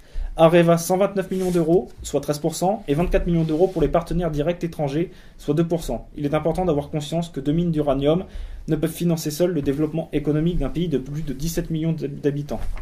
Ce qui semble assez évident, mais vous savez que enfin, ce qu'on appelle l'opinion publique fonctionne, fonctionne à l'image, euh, à, la, guerre médiatique, à la désinformation. Donc si on reprend, si on prend les actions, le, cours des actions de d'Areva depuis, euh, depuis le 28 janvier 2011, elle a chuté de plus de 80%. Voilà, donc c'est évidemment c'est pas monocausal. Hein. Vous avez peut-être suivi, il y avait euh, Thierry Doll, qui est un ancien otage Jack qui à la fin de l'année dernière a dit qu'il porterait plainte contre contre l'État et puis contre Areva. Donc il y a plein de causes. Mais on peut se dire que toutes ces actions de, déstabilisation, de guerre de l'information ont pu aussi impacter euh, l'avenir de l'entreprise et sa situation. Je conclurai par euh, en, vous citant euh, deux trois brèves qui me semblent assez intéressantes pour comprendre ce que fait Soros en Afrique, qui ont été faites par une revue qui s'appelle Africa Mining Intelligence. Donc faut, acheter le dossier sur internet. Mais déjà depuis longtemps, ils ont compris ce qui se passait. En 2005, ils s'interrogeaient sur des possibles conflits d'intérêts concernant Soros. Donc je cite la brève. Actionnaire d'une société présente dans la Joint Development Zone entre le Nigeria et Sao Tomé, George Soros finance également une enquête sur l'attribution des permis dans cette région. Le mois dernier, Adelino Pereira, procureur général de Sao Tomé, a initié une enquête sur les conditions d'attribution des permis dans la Joint Development Zone entre le Nigeria et Sao Tomé. Plusieurs des sociétés qui y ont obtenu des blocs ne disposent en effet d'aucune expérience pétrolière, mais ont en revanche des liens solides avec les présidences du Nigeria et de Sao Tomé. Adelino Pereira est aidé par deux avocats américains, Dobiland Genkamp et Becky Jacobs, détachés par l'Internal Senior Lawyers Project, une ONG américaine dont l'Open Society, la fondation philanthropique de George Soros, est l'un des principaux mécènes.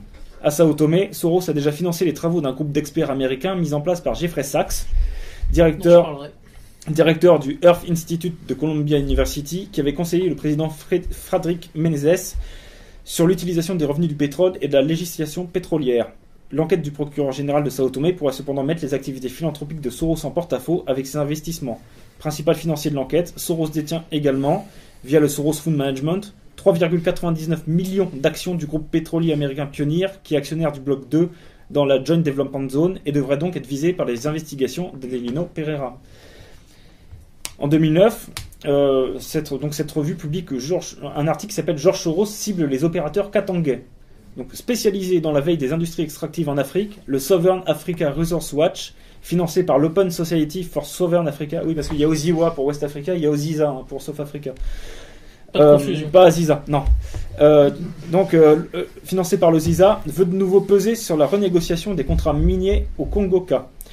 Une vingtaine d'activistes de la société civile congolaise, emmenés par Claude Kamemba, directeur du Southern Africa Resource Watch, donc SARW, se sont entretenus fin mai avec le ministre des Mines et le gouverneur du Katanga. Ce n'est pas la première fois que la SARW s'invite dans le délicat dossier de la révision des contrats miniers congolais. L'Observatoire avait déjà apporté ses conseils à la commission créée le 20 avril 2007 pour passer en revue les conventions. Dans le cas présent, Claude Kamemba a milité pour l'inclusion dans les contrats de nouvelles obligations en matière d'action sociale. Et enfin, début 2011, un petit article qui s'appelle Soros fait ses emplettes. Déjà partenaire de Perinco, Adasorix et Oando pour racheter les actifs de Shell dans le delta du Niger, l'investisseur Georges Soros s'intéresse également aux prospects pétroliers au Maroc. Soros Fund Management LLC vient de prendre 22,62% dans Sunleon Energy, la junior de l'homme d'affaires irlandais Oisin Fanning. Au Maroc, Sunleon développe notamment le projet de schiste bitumineux, c'est bien pour la planète, de Tarfaya, dont les réserves potentielles sont évaluées à 22 milliards de barils. Euh, J'ai oublié de vous dire tout à l'heure, les, réserves de Peabody Energy et Archcoal sont évaluées à 11 milliards de tonnes, ce qui constitue des centaines de milliards de dollars. Petit intérêt de Soros d'avoir racheté des actions. Parallèlement à ses investissements personnels dans le secteur pétrolier africain, Soros finance également plusieurs ONG qui militent pour une redistribution des revenus de l'exploitation des matières premières, voire conseillent les gouvernements. Africa Mining Intelligence a ainsi révélé dans sa dernière édition que l'Open Society Institute et Revenue Watch Management, deux ONG épaulées par Soros, conseillaient le nouveau, le nouveau gouvernement guinéen sur sa réforme du secteur pétrolier et minier. Voilà, ce, qui est, euh, ce qui est marrant quand on sait qu'en 2008, Soros avait, euh, avait osé déclarer qu'en Afrique, euh, l'Inde et la Chine se comportaient comme des néocolons. Voilà. Je terminerai là-dessus. Je vous remercie.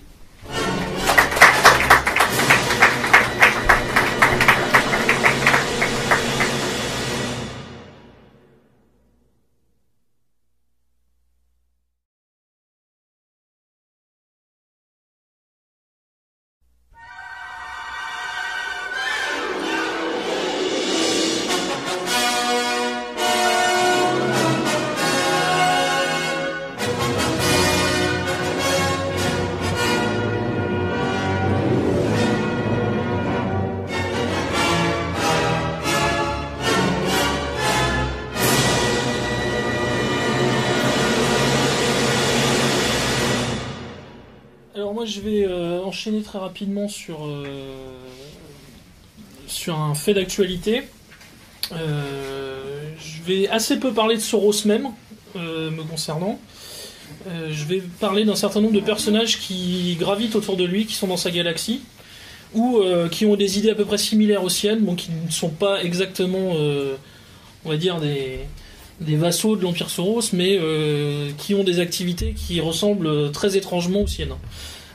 Alors, sur le fait d'actualité dont je voulais vous parler, c'est ce qui s'est passé il y a quelques jours euh, aux États-Unis euh, pendant la campagne des primaires. Vous avez dû tous voir ça, euh, ces, manifestations et ces mouvements anti-Trump lors de certains lors de certains rassemblements du candidat potentiel du Parti républicain. Notamment, ça s'est passé à Chicago, à Dayton et à Cleveland. Des affrontements sans précédent dans cette campagne. La police va mettre plusieurs heures à faire revenir le calme à l'intérieur et autour du campus universitaire. Des dizaines d'arrestations dans les deux camps, des blessés même dans les rangs des forces de l'ordre. Et ce matin, une question qui est responsable? Donald Trump accuse des agitateurs professionnels, mais même chez les républicains, c'est le candidat qui est pointé du doigt, accusé d'exacerber les tensions. C'est dans ces trois grandes villes qu'il y a eu surtout des, des heurts. Et euh, des altercations entre les partisans de Donald Trump et euh, un certain nombre de mouvements que je vais vous égrener ici et vous allez voir en fait quel est le rapport avec euh, notre, notre conférence d'aujourd'hui.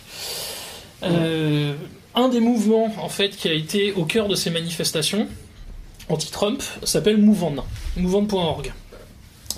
Mouvon en fait se présente officiellement comme soutien de Bernie Sanders. Je dis bien officiellement. Euh, Mouvon est connu en fait aux États-Unis. D'ailleurs c'est euh, sourcé très largement, c'est euh, c'est commenté, c'est connu comme une vitrine d'activistes proches de Soros. Et Soros, c'est un secret de polichinelle, soutient Hillary Clinton. Alors vous allez me dire pourquoi euh, se présente comme soutien de Bernie Sanders,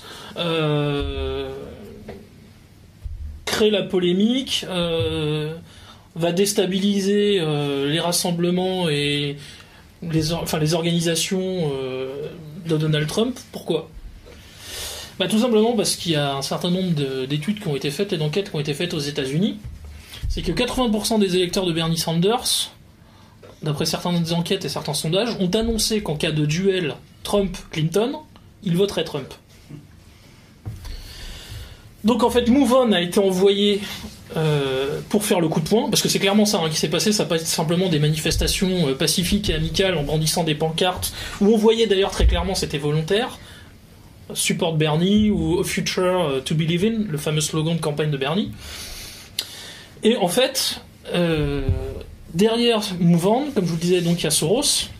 Et le but, c'est surtout qu'une cassure se fasse entre des électorats qui sont finalement assez proches, c'est-à-dire celui de Sanders celui de Trump.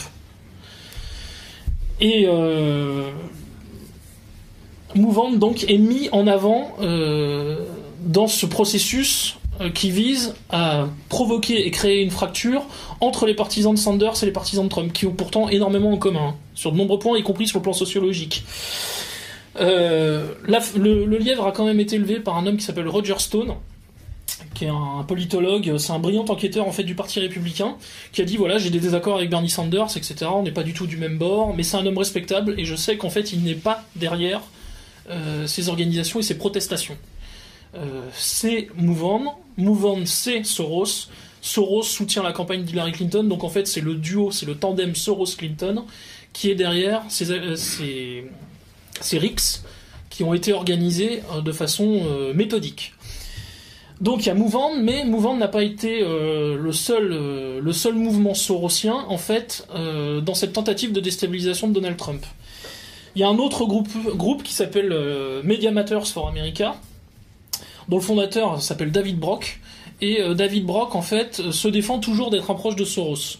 Sauf que, là encore, c'est très largement sourcé, il y a des sources ouvertes comme des sources fermées qui ont prouvé que Brock était un proche de Soros.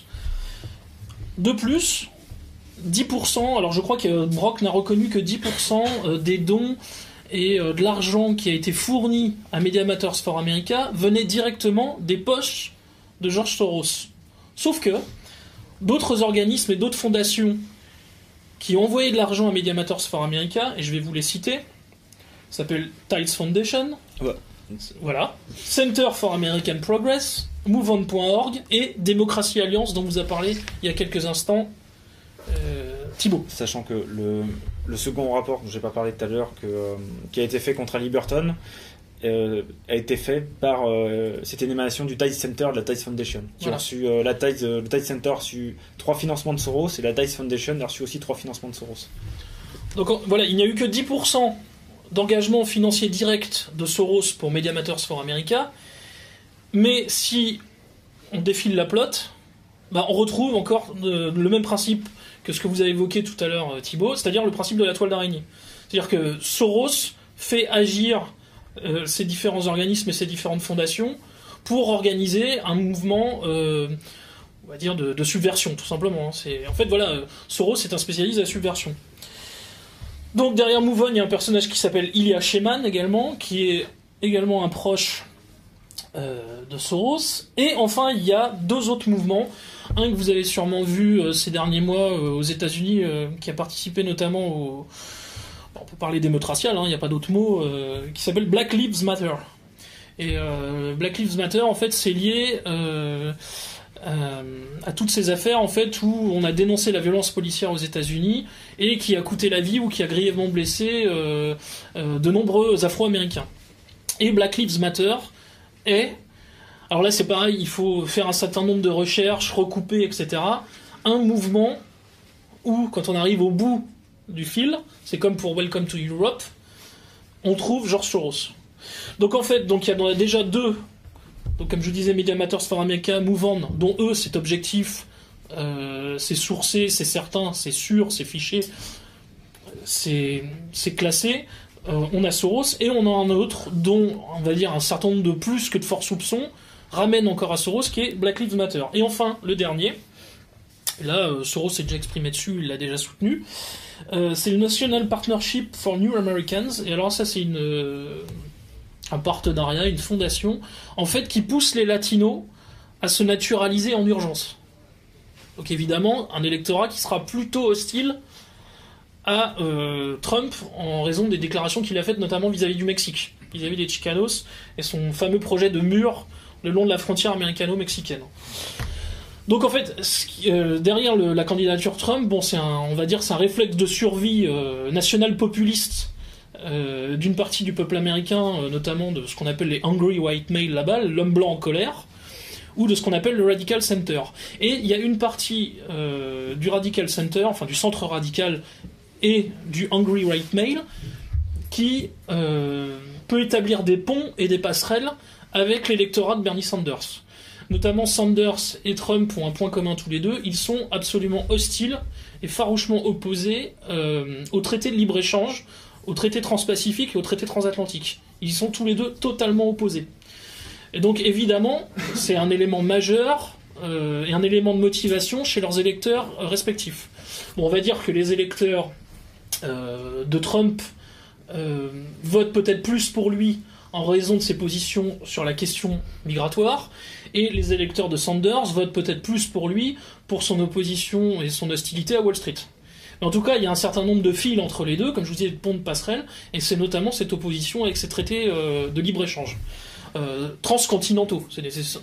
Et alors, par exemple, la signature du traité, alors à l'heure à laquelle on parle, la signature du traité transpacifique a eu lieu, pas la ratification au niveau des États, mais certaines études ont été faites, et la mise en œuvre, la mise en place euh, du traité transpacifique, si jamais il venait à être ratifié, coûterait l'équivalent de 400 000 emplois aux États-Unis.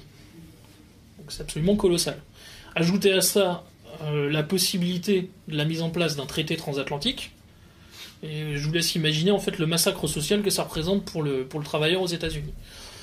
Donc voilà, il est capital pour Soros en fait de faire capoter euh, cette possible alliance, le même si le mot n'est pas adéquat, n'est pas le plus approprié, mais en tout cas ce possible euh, vase communicant entre Sanders et Trump euh, dans le cas d'un duel Trump-Clinton, notamment euh, au niveau de leur électorat euh, respectif. Voilà. Donc ça c'était pour euh, faire un, rebond hein, qui me paraissait assez important sur l'actualité aujourd'hui. Le deuxième point que je voulais évoquer, c'est hum, une doctrine onusienne qui est assez peu connue du grand public, mais qui a eu une importance capitale en fait depuis depuis l'effondrement du bloc soviétique, depuis 89, mais qui n'a été euh, on va dire coulé dans le marbre réellement que depuis euh, 2005 au niveau de l'ONU, alors que des textes ont été rédigés euh, et ont permis en fait de donner une justification juridique à cette doctrine. Et cette doctrine onusienne s'appelle la R2P. Je sais pas si ça vous dit quelque chose. Si vous avez déjà entendu parler de ça. La R2P pour Responsibility to Protect. La responsabilité de protéger. Et en fait, cette, euh, cette doctrine onusienne est totalement inspirée euh, d'une partie des gens qui entourent euh, George Soros, mais pas uniquement. Parce que, en fait, c'est ce que j'avais dit à la radio pour ceux qui ont écouté l'émission sur les ONG et sur Méridien Zéro. Ce que j'ai dit, c'est que parfois Soros nous cache aussi un certain nombre d'autres personnages qui sont très importants, voire aussi importants que lui, mais qui sont moins médiatiques ou qui s'affichent moins devant les écrans. Et euh, en fait, cette R2P, cette Responsibility to Protect, donc cette doctrine onusienne, est basée sur trois piliers. Donc je vais vous citer. Le premier pilier, c'est l'État a pour responsabilité première de protéger les populations, d'empêcher les crimes de guerre, génocide, crimes contre l'humanité et nettoyage ethnique. Deuxième pilier, la communauté internationale a pour responsabilité d'assister les États dans la réussite de cette mission. Troisième pilier, la communauté internationale doit utiliser les moyens diplomatiques et humanitaires et tout autre moyen pacifique pour protéger les populations de ces crimes. Si un État échoue à protéger ces populations, ou s'avère être le coupable des crimes, la communauté internationale doit être préparée à prendre des mesures fortes, ce qui inclut l'usage collectif de la force à travers le Conseil de sécurité de l'ONU. Donc en fait, vous n'en avez jamais entendu parler, mais vous l'avez vu tous les jours depuis 89, quoi. Enfin, surtout depuis 91. Petite précision, c'est que Soros, euh, sur son site, précise qu'il est partenaire et soutient depuis longtemps de la Cour La- pénale la internationale. Cour pénale. Enfin, de l'Open Society. Mm. Alors en fait, la R2P, donc la Responsibility to Protect, euh,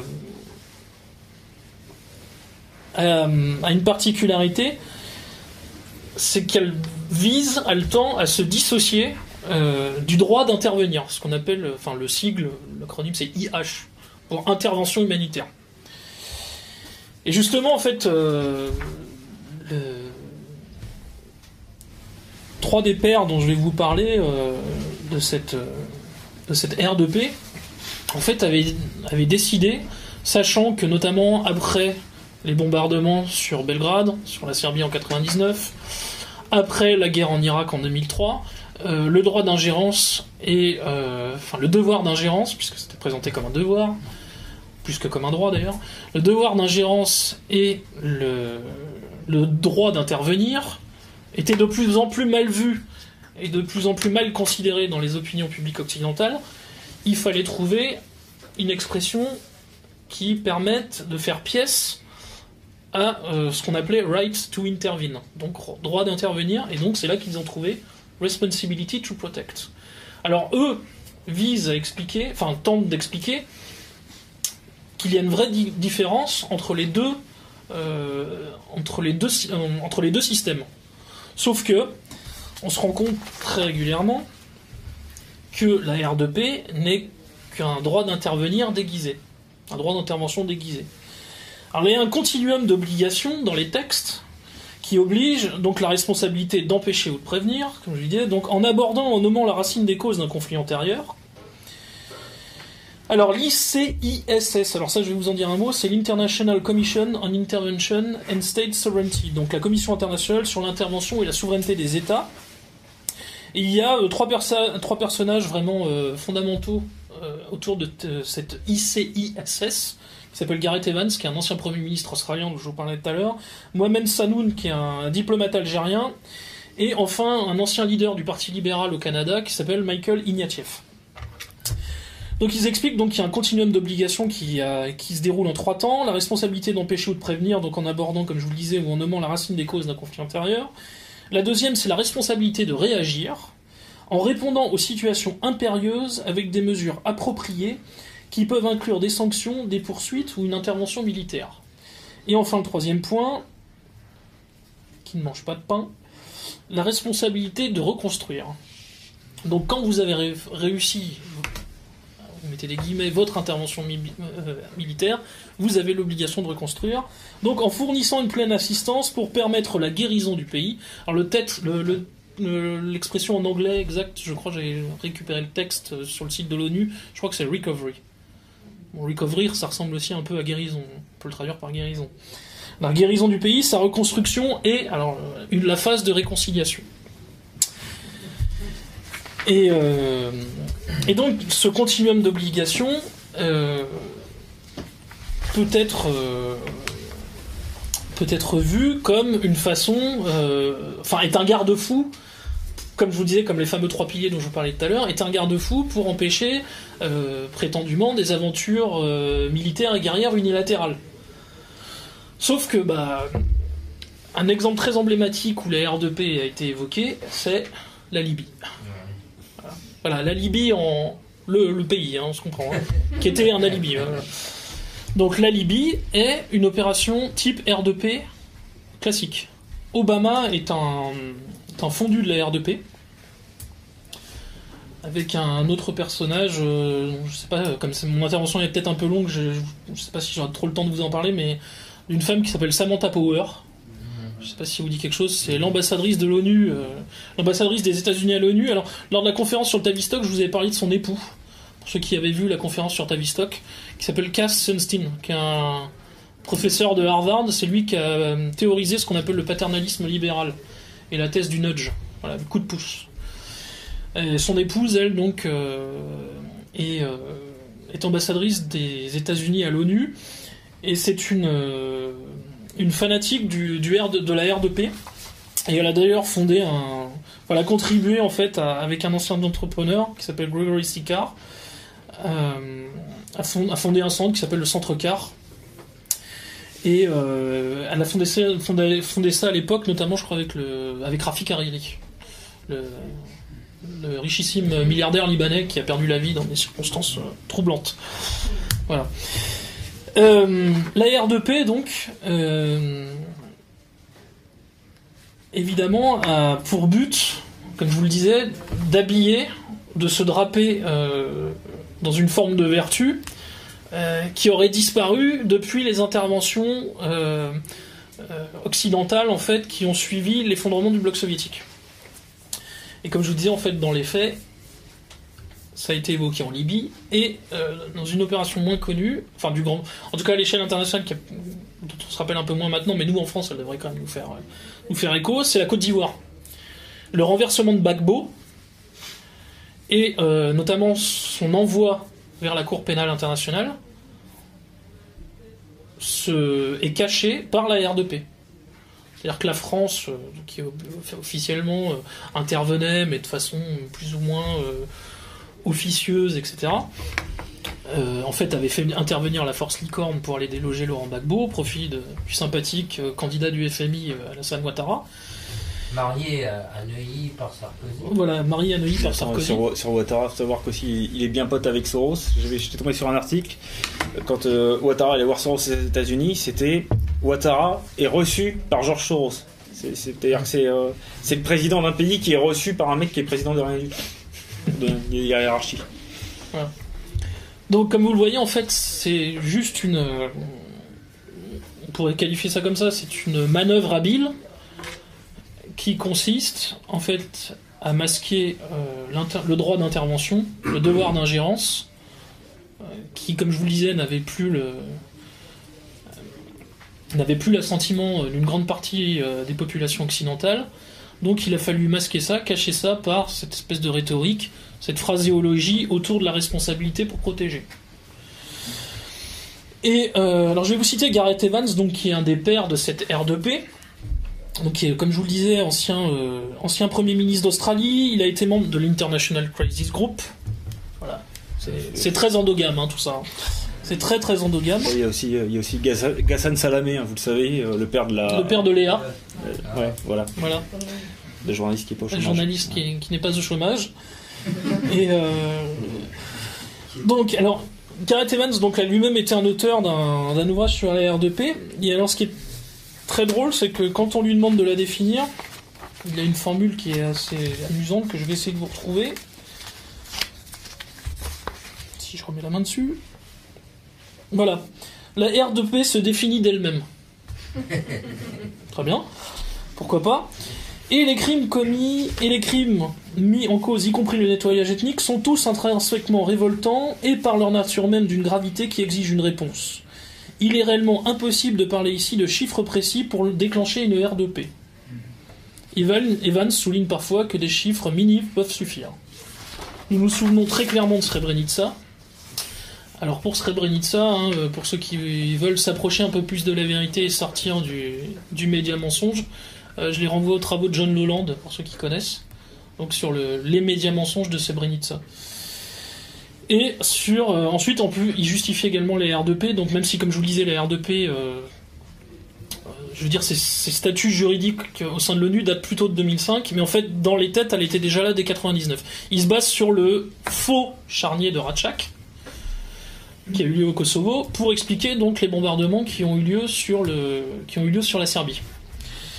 Et alors, le, petite chose intéressante, c'est que ce personnage, Gareth Evans, donc, avait euh, des liens avec euh, les dirigeants indonésiens au moment où l'Indonésie a envahi et a occupé le Timor oriental et a fait plus, je crois, plus de 200 000 victimes. Je crois que c'est pratiquement un quart de la population qui y est passée. Donc pour mettre la main, là aussi, c'était sur les, énergies fossiles qui étaient présentes euh, au Timor. Et Gareth Evans avait donc des, rapports euh, très courtois avec, euh, à l'époque avec une partie euh, des gens qui vivaient donc euh, en Indonésie, enfin les dirigeants indonésiens de l'époque. Voilà. Alors je vais quand même vous donner certaines citations de, de personnages pro R2P. Donc il y a Anne-Marie Slaughter de l'université de Princeton qui nous explique donc la R2P est le plus important bouleversement dans notre conception de la souveraineté depuis le traité de Westphalie en 1648. ok. Alors on a ensuite Louise Arbor de l'International Crisis Group. La R2P est la doctrine la plus importante et la plus imaginative, sans déconner, qui est émergée sur la scène internationale depuis des décennies. Alors on a quand même des gens qui visiblement euh, ont conservé un minimum d'esprit critique et euh, n'ont pas sombré dans la démence. C'est euh, Vitaly Shurkin et Li Baodong, en fait, qui étaient les, les ambassadeurs respectifs de la Russie et de la Chine euh, à l'ONU, notamment pendant la crise syrienne. Parce qu'on a voulu évoquer aussi la R2P pour la crise syrienne, mais les vétos chinois et russes l'ont empêché. Alors, euh, en fait, les Russes et Chinois contestent une grande partie de la logique de la R2P au nom de la défense du principe de la souveraineté, évidemment, de l'intégrité territoriale et surtout de la non-ingérence dans les affaires intérieures du pays. C'est-à-dire pour empêcher finalement une forme d'anarchie internationale, tout simplement. Et d'assister, euh, de continuer à assister aux drames auxquels euh, on a, enfin les drames auxquels on a pu être témoin ces dernières années, que ce soit en Libye, euh, en Côte d'Ivoire comme je le disais, et dans d'autres pays où la R2P a été évoquée, où l'esprit de la R2P, on va dire, où la philosophie de la R2P flottait. Alors, comme ces gens quand même sont des petits malins, euh, l'ICISS dont je vous parlais tout à l'heure, donc euh, cette fameuse euh, conférence internationale donc euh, sur les interventions et la souveraineté des États, explique que l'intervention militaire doit être une mesure exceptionnelle et extraordinaire. Et ils expliquent qu'elle doit remplir systématiquement cinq critères pour pouvoir être déclenchée. Enfin, pour que cette intervention militaire soit déclenchée, il faut qu'elle remplisse systématiquement cinq faits. Donc une cause juste, un danger sérieux et irréparable pour des êtres humains.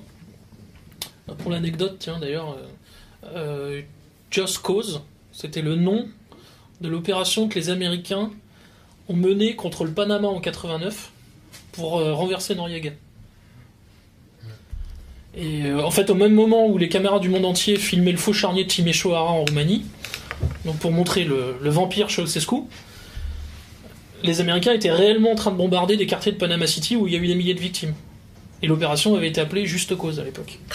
Ça c'est pour l'anecdote. Ensuite, l'intention doit être noble. D'accord L'action militaire est là pour empêcher des souffrances humaines. Bon, très bien. Troisième point, ça doit être le dernier recours, mais il y a un gros bémol quand même, hein, et celui-là il change tout. Il suffit qu'il y ait des motifs raisonnables de croire que seule l'action militaire puisse éviter une tragédie. Oui, donc euh, ça, ça rend tout le reste nul et non avenu finalement. Perspective, alors quatrième point des perspectives raisonnables, il faut s'assurer que l'intervention militaire n'aura pas des conséquences qui s'avéreront encore pires que l'attentisme. Confère la Libye. Enfin, l'autorité du droit. Il faut avoir le feu vert du Conseil de sécurité de l'ONU. Ouais. Alors malheureusement, ça a été le cas pour la Libye, puisqu'il n'y a eu qu'une abstention, je crois que c'était les Russes et les Chinois qui s'étaient abstenus. Alors, à leur décharge, à la base, c'était un- une no-fly zone qui avait été euh, votée à l'ONU, c'est-à-dire un, un corridor aérien de protection. Euh, sauf que ça s'est transformé évidemment en couloir de bombardement. Voilà, ni plus ni moins. Euh, en fait, Benghazi, et la fameuse phrase qui a coûté si cher à Kadhafi, je vais faire couler des rivières de sang, etc. D'ailleurs, ne sais pas si cette sortie sera apocryphe ou pas, d'ailleurs, à vérifier, mais apparemment il l'aurait quand même prononcé. C'était tout simplement pour récupérer les armes qui avaient été volées par un certain nombre euh, de djihadistes euh, dans la région, c'était la Cyrénaïque, je crois. C'est en Cyrénaïque, Benghazi, si je ne me trompe pas. Euh, et donc, en fait, il était question d'aller notamment remettre la main sur Benghazi, mais surtout de récupérer les, les munitions et l'armement qui avait été piqué dans un certain nombre de dépôts. C'était ça à la base. Et donc, ça, ça a été transformé par le, mainstream occidental en euh, une opération euh, de tuerie de masse se prépare, il faut absolument intervenir et il faut déclencher la R2P. La communauté internationale aujourd'hui, me semble-t-il, a le pouvoir, et c'est ce que lui demande le gouvernement provisoire de Benghazi, d'aider à mettre hors d'état de nuire l'aviation de Kadhafi. Il a des chasseurs qui peuvent, à partir de la base de Sirte, venir mitrailler la foule qui se réunit tous les jours, qui tient la corniche de Benghazi. Ça, c'est sur la, la R2P. Et donc, comme je vous disais, il y a un certain nombre de personnages euh, qui, qui se réfèrent tous à ça. Euh, donc, euh, Gareth Evans, dont je vous ai parlé, donc, qui est évidemment, lui, un personnage fabuleux, comme on a pu le voir en Indonésie au moment de l'invasion du Timor oriental. Et euh, certains ont quand même la bonne idée de faire remarquer que c'est bizarre, mais la R2P, euh, elle n'est pas signalée tout le temps. Et alors, il y a un activiste qui s'appelle Anthony Levenstein, qui a la bonne idée de condamner cette éthique à géométrie variable, et il dit euh, Nous n'entendons jamais les partisans de la R2P pousser une intervention militaire à Gaza pour protéger les missiles, pour protéger les Palestiniens des missiles israéliens.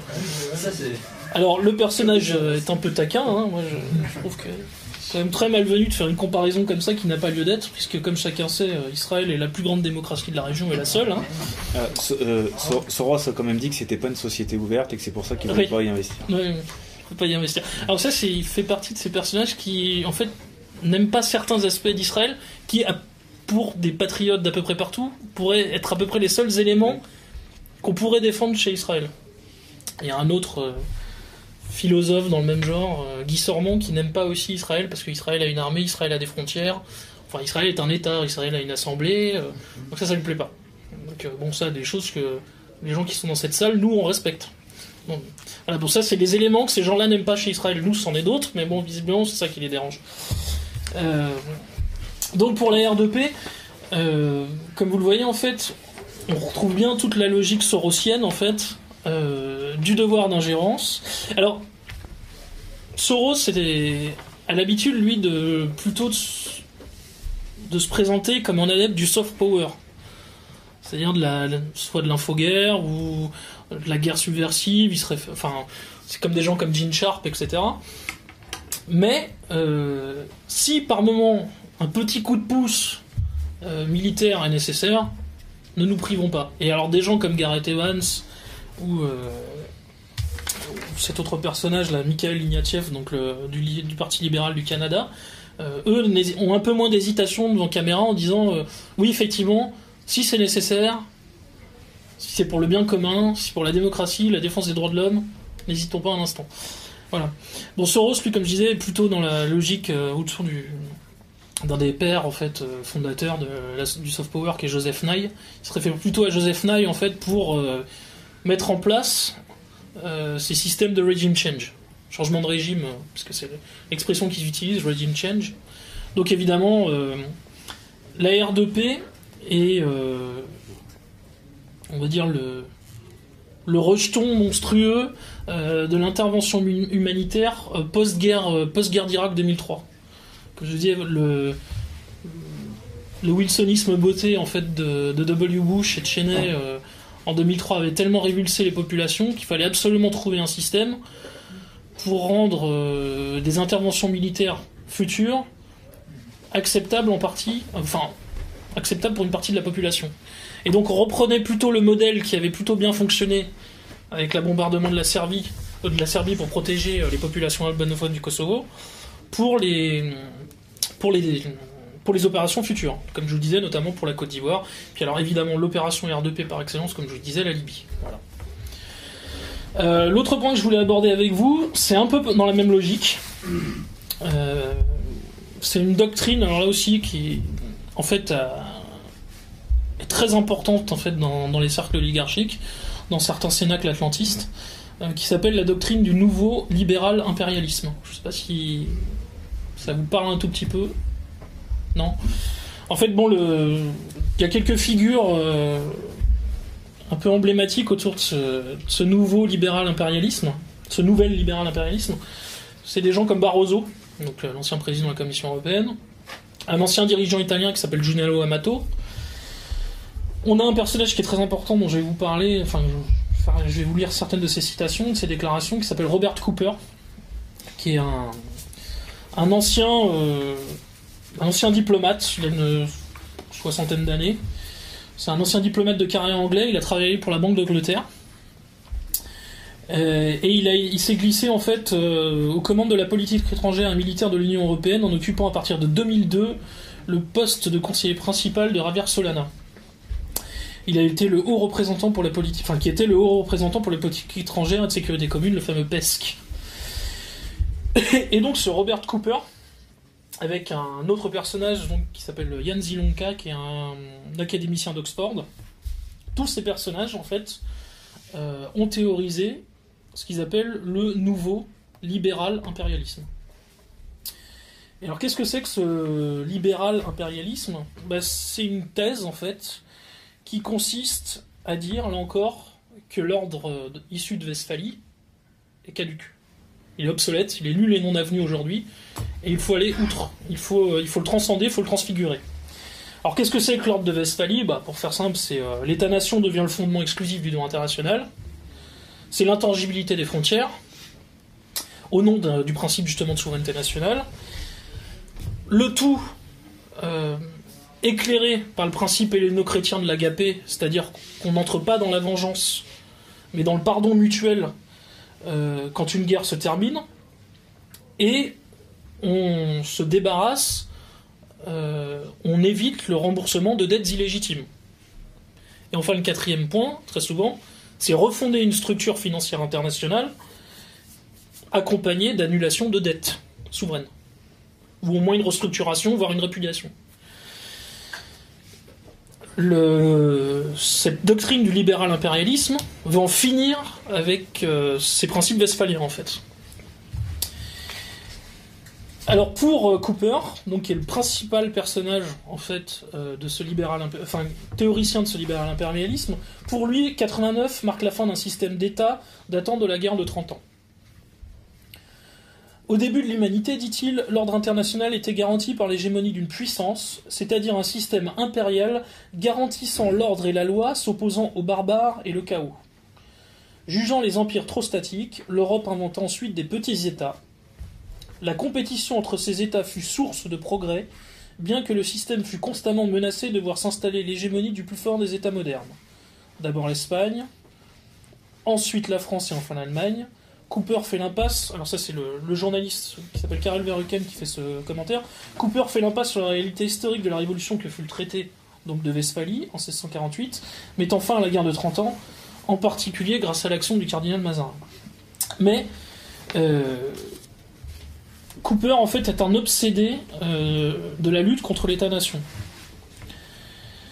Euh, il explique donc dans le.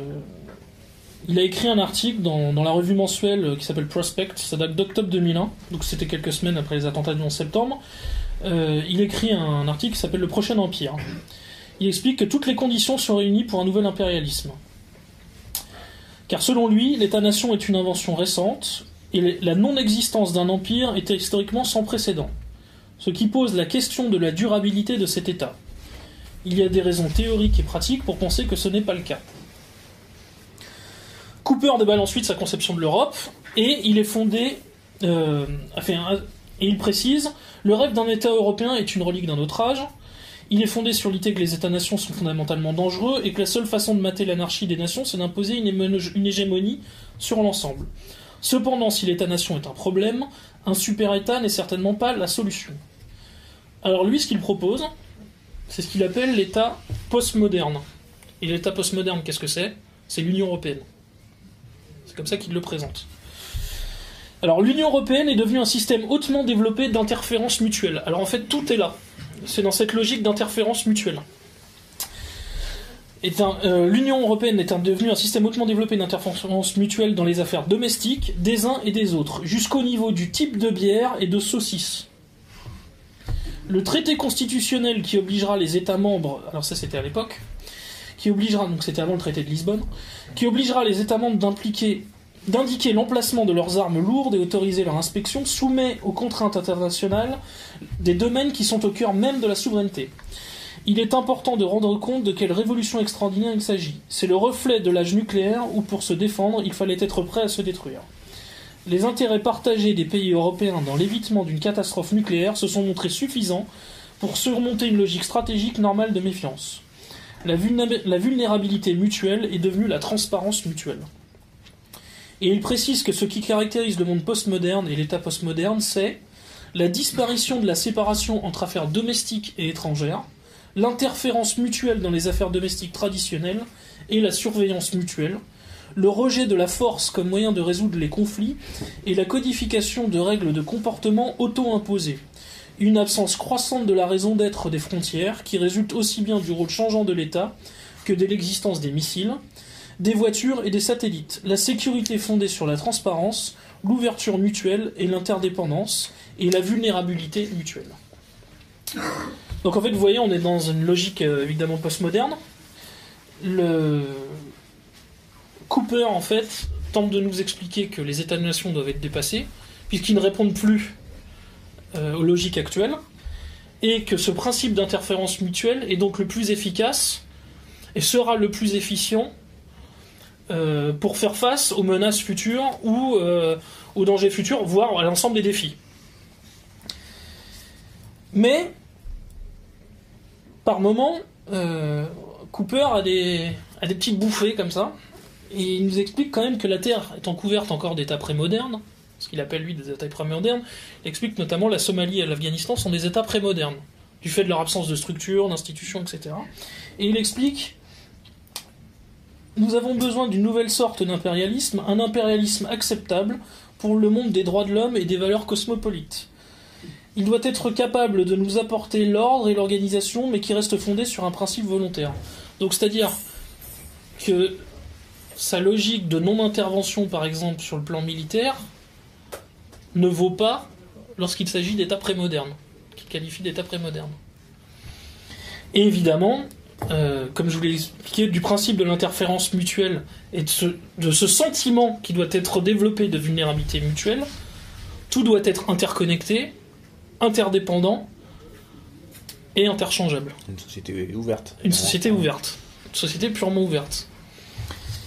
Alors il explique que pour réussir ce, défi, donc, euh, il faut s'appuyer sur un certain nombre d'organisations, notamment pour aider les États prémodernes, où là on rentre, alors pour aider les États prémodernes, on rentre dans la vieille logique impériale telle qu'elle était assumée avant, par exemple par les Britanniques au XIXe siècle. hein. Voilà. Donc là il, il explique qu'il faut s'appuyer sur le FMI, l'ONU, l'OSCE, enfin voilà, toute, euh, toute une, tout un ensemble en gros d'organisations internationales et mondialistes qui permettront euh, de faire sortir de l'âge de pierre ces États-là et en fait de leur montrer le chemin radieux euh, de l'État postmoderne comme nous on peut le connaître aujourd'hui avec l'Union européenne. Elle explique que l'UE postmoderne offre, alors ça c'est encore une citation, offre une vision d'un empire coopératif, une liberté et sécurité communes sans la domination ethnique et l'absolutisme centralisateur dont souffraient les empires du passé, mais aussi sans l'exclusivité ethnique qui est la marque de l'État-nation. Inappropriée dans une région sans frontières et inapplicable dans une région telle que les Balkans par exemple. Un empire coopératif peut être le cadre politique qui convient le mieux à la substance altérée de l'État postmoderne. Voilà. Donc ça, c'est euh, les visions de ce, de ce brave monsieur qui est Robert Cooper.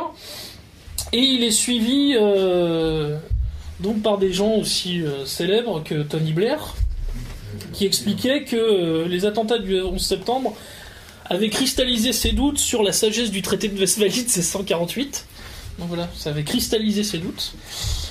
Et euh, on a des gens comme Solana, donc je vous disais avec lequel il a travaillé euh, et qu'il a collaboré de façon étroite. Solana nous explique humanité et démocratie sont deux principes qui ne sont pas pris en compte par leur Westphalien initial. Tiens donc. Alors comme je vous disais, quand même, un des principes fondateurs, même s'il n'est pas écrit du traité de Westphalie, c'est le principe helléno-chrétien d'agapé, de l'agapé, qui justement met ça au cœur, enfin met ça au centre de, du principe et de l'idée. Enfin, la souveraineté finalement est le principe des principes qui recouvre tous les autres, il les surplombe finalement. Et euh, donc Solana lui écrivait qu'humanité et démocratie, donc comme je vous disais, sont deux principes qui ne sont pas pris en compte dans leur Westphalien initial, en ajoutant que le système de Westphalie avait ses limites, parce que le principe de la souveraineté est parce que de la euh, parce qu'avec le principe de la souveraineté est venue la rivalité entre États et non leur communauté, l'exclusion et non l'intégration. C'est vrai qu'on voit absolument pas de tension aujourd'hui dans un État postmoderne comme l'Union européenne entre Grecs et Allemands par exemple. hein. Il n'y a absolument pas de tension, ça se voit, ou entre les pays du groupe de Visegrad et l'Allemagne, ou entre une partie de l'Europe scandinave et euh, une partie de l'Europe du Sud. C'est vrai qu'on voit absolument pas de tension grâce à cet État postmoderne qu'est l'Union européenne. C'est pour reprendre Soros, ni sur la répartition des migrants d'ailleurs. Voilà, exactement. Alors il y a un autre personnage euh, qu'on peut euh, évoquer brièvement aussi, qui d'ailleurs euh, qui appartient à ce petit groupe. Et alors là, c'est là que vous allez voir le pont donc avec Georges Soros. Au-delà des idées, hein, évidemment, qui sont qui sont évidentes, il y a quand même une parenté, une logique philosophique qui est commune à tous ces gens-là. Euh, c'est que ces gens sont notamment un personnage qui s'appelle Marc Léonard, euh, qui est un proche de Cooper. Et euh, Marc Léonard explique, lui il propose ce qu'il appelle l'eurosphère. Et alors l'eurosphère, en fait, ne regroupe pas que l'Europe géographique, elle regroupe également une partie du Maghreb, une partie de l'Afrique subsaharienne, bon évidemment euh, l'Europe de l'Est, et en fait, alors je vais essayer de vous retrouver ça. Je crois que la Turquie est incluse, ouais. Euh, il explique que cette eurosphère aura pour logique. Il y a, il y a quelques. Ah oui, alors voilà, c'est ça que je voulais dire. Marc Léonard, donc, qui est un proche de Cooper, est membre d'un groupe qui s'appelle l'ICFR, pour European Council on Foreign Relations, donc qui est basé sur l'esprit du CFR américain, et dont Soros est un des fondateurs. Voilà. Donc ces gens sont des proches, au moins, je dis intellectuellement, de Soros. C'est un des fondateurs et c'est même lui qui a lancé l'idée. Voilà, qui a lancé l'idée. C'est un des principaux, euh, des principaux pardon, euh, lobbies bruxellois. Euh, donc je vous livre la conclusion d'un article de Marc Léonard. Il y a quelques 500 ans, les Européens ont inventé la forme la plus efficace d'organisation politique de l'histoire, l'État-nation. Bon. Les pays se trouvaient devant un choix difficile. Devenir un État-nation ou être pris sous la domination d'un autre État-nation. Il y a 50 ans, les Européens ont réinventé ce modèle et vers la fin du siècle, les gens se trouveront de nouveau devant un choix difficile. Joindre l'UE ou créer son propre club, ou créer son propre club régional de pays partageant les mêmes principes de la paix, de l'interférence mutuelle, une nouvelle fois, et du respect de la loi. Cet effet de domino au niveau régional redéfinit le sens du pouvoir. Au fur et à mesure que ce processus se développe, je pense que le XXIe siècle sera vu comme un nouveau siècle européen. Alors il a écrit un, un article, enfin je crois que c'était un article qui s'appelle euh, Pour un nouveau siècle européen, qui visait justement à répondre au Project for a New American Century des néoconservateurs US. Voilà, donc au fur et à mesure que ce processus se développe, je pense que le XXIe siècle sera vu comme un nouveau siècle européen. Non parce que l'UE contrôlera le monde, mais parce que la façon européenne, donc la leur, hein, pas la nôtre, mais parce que la façon européenne de faire les choses deviendra la façon de faire de la Terre entière. Voilà. Et je vais en terminer là.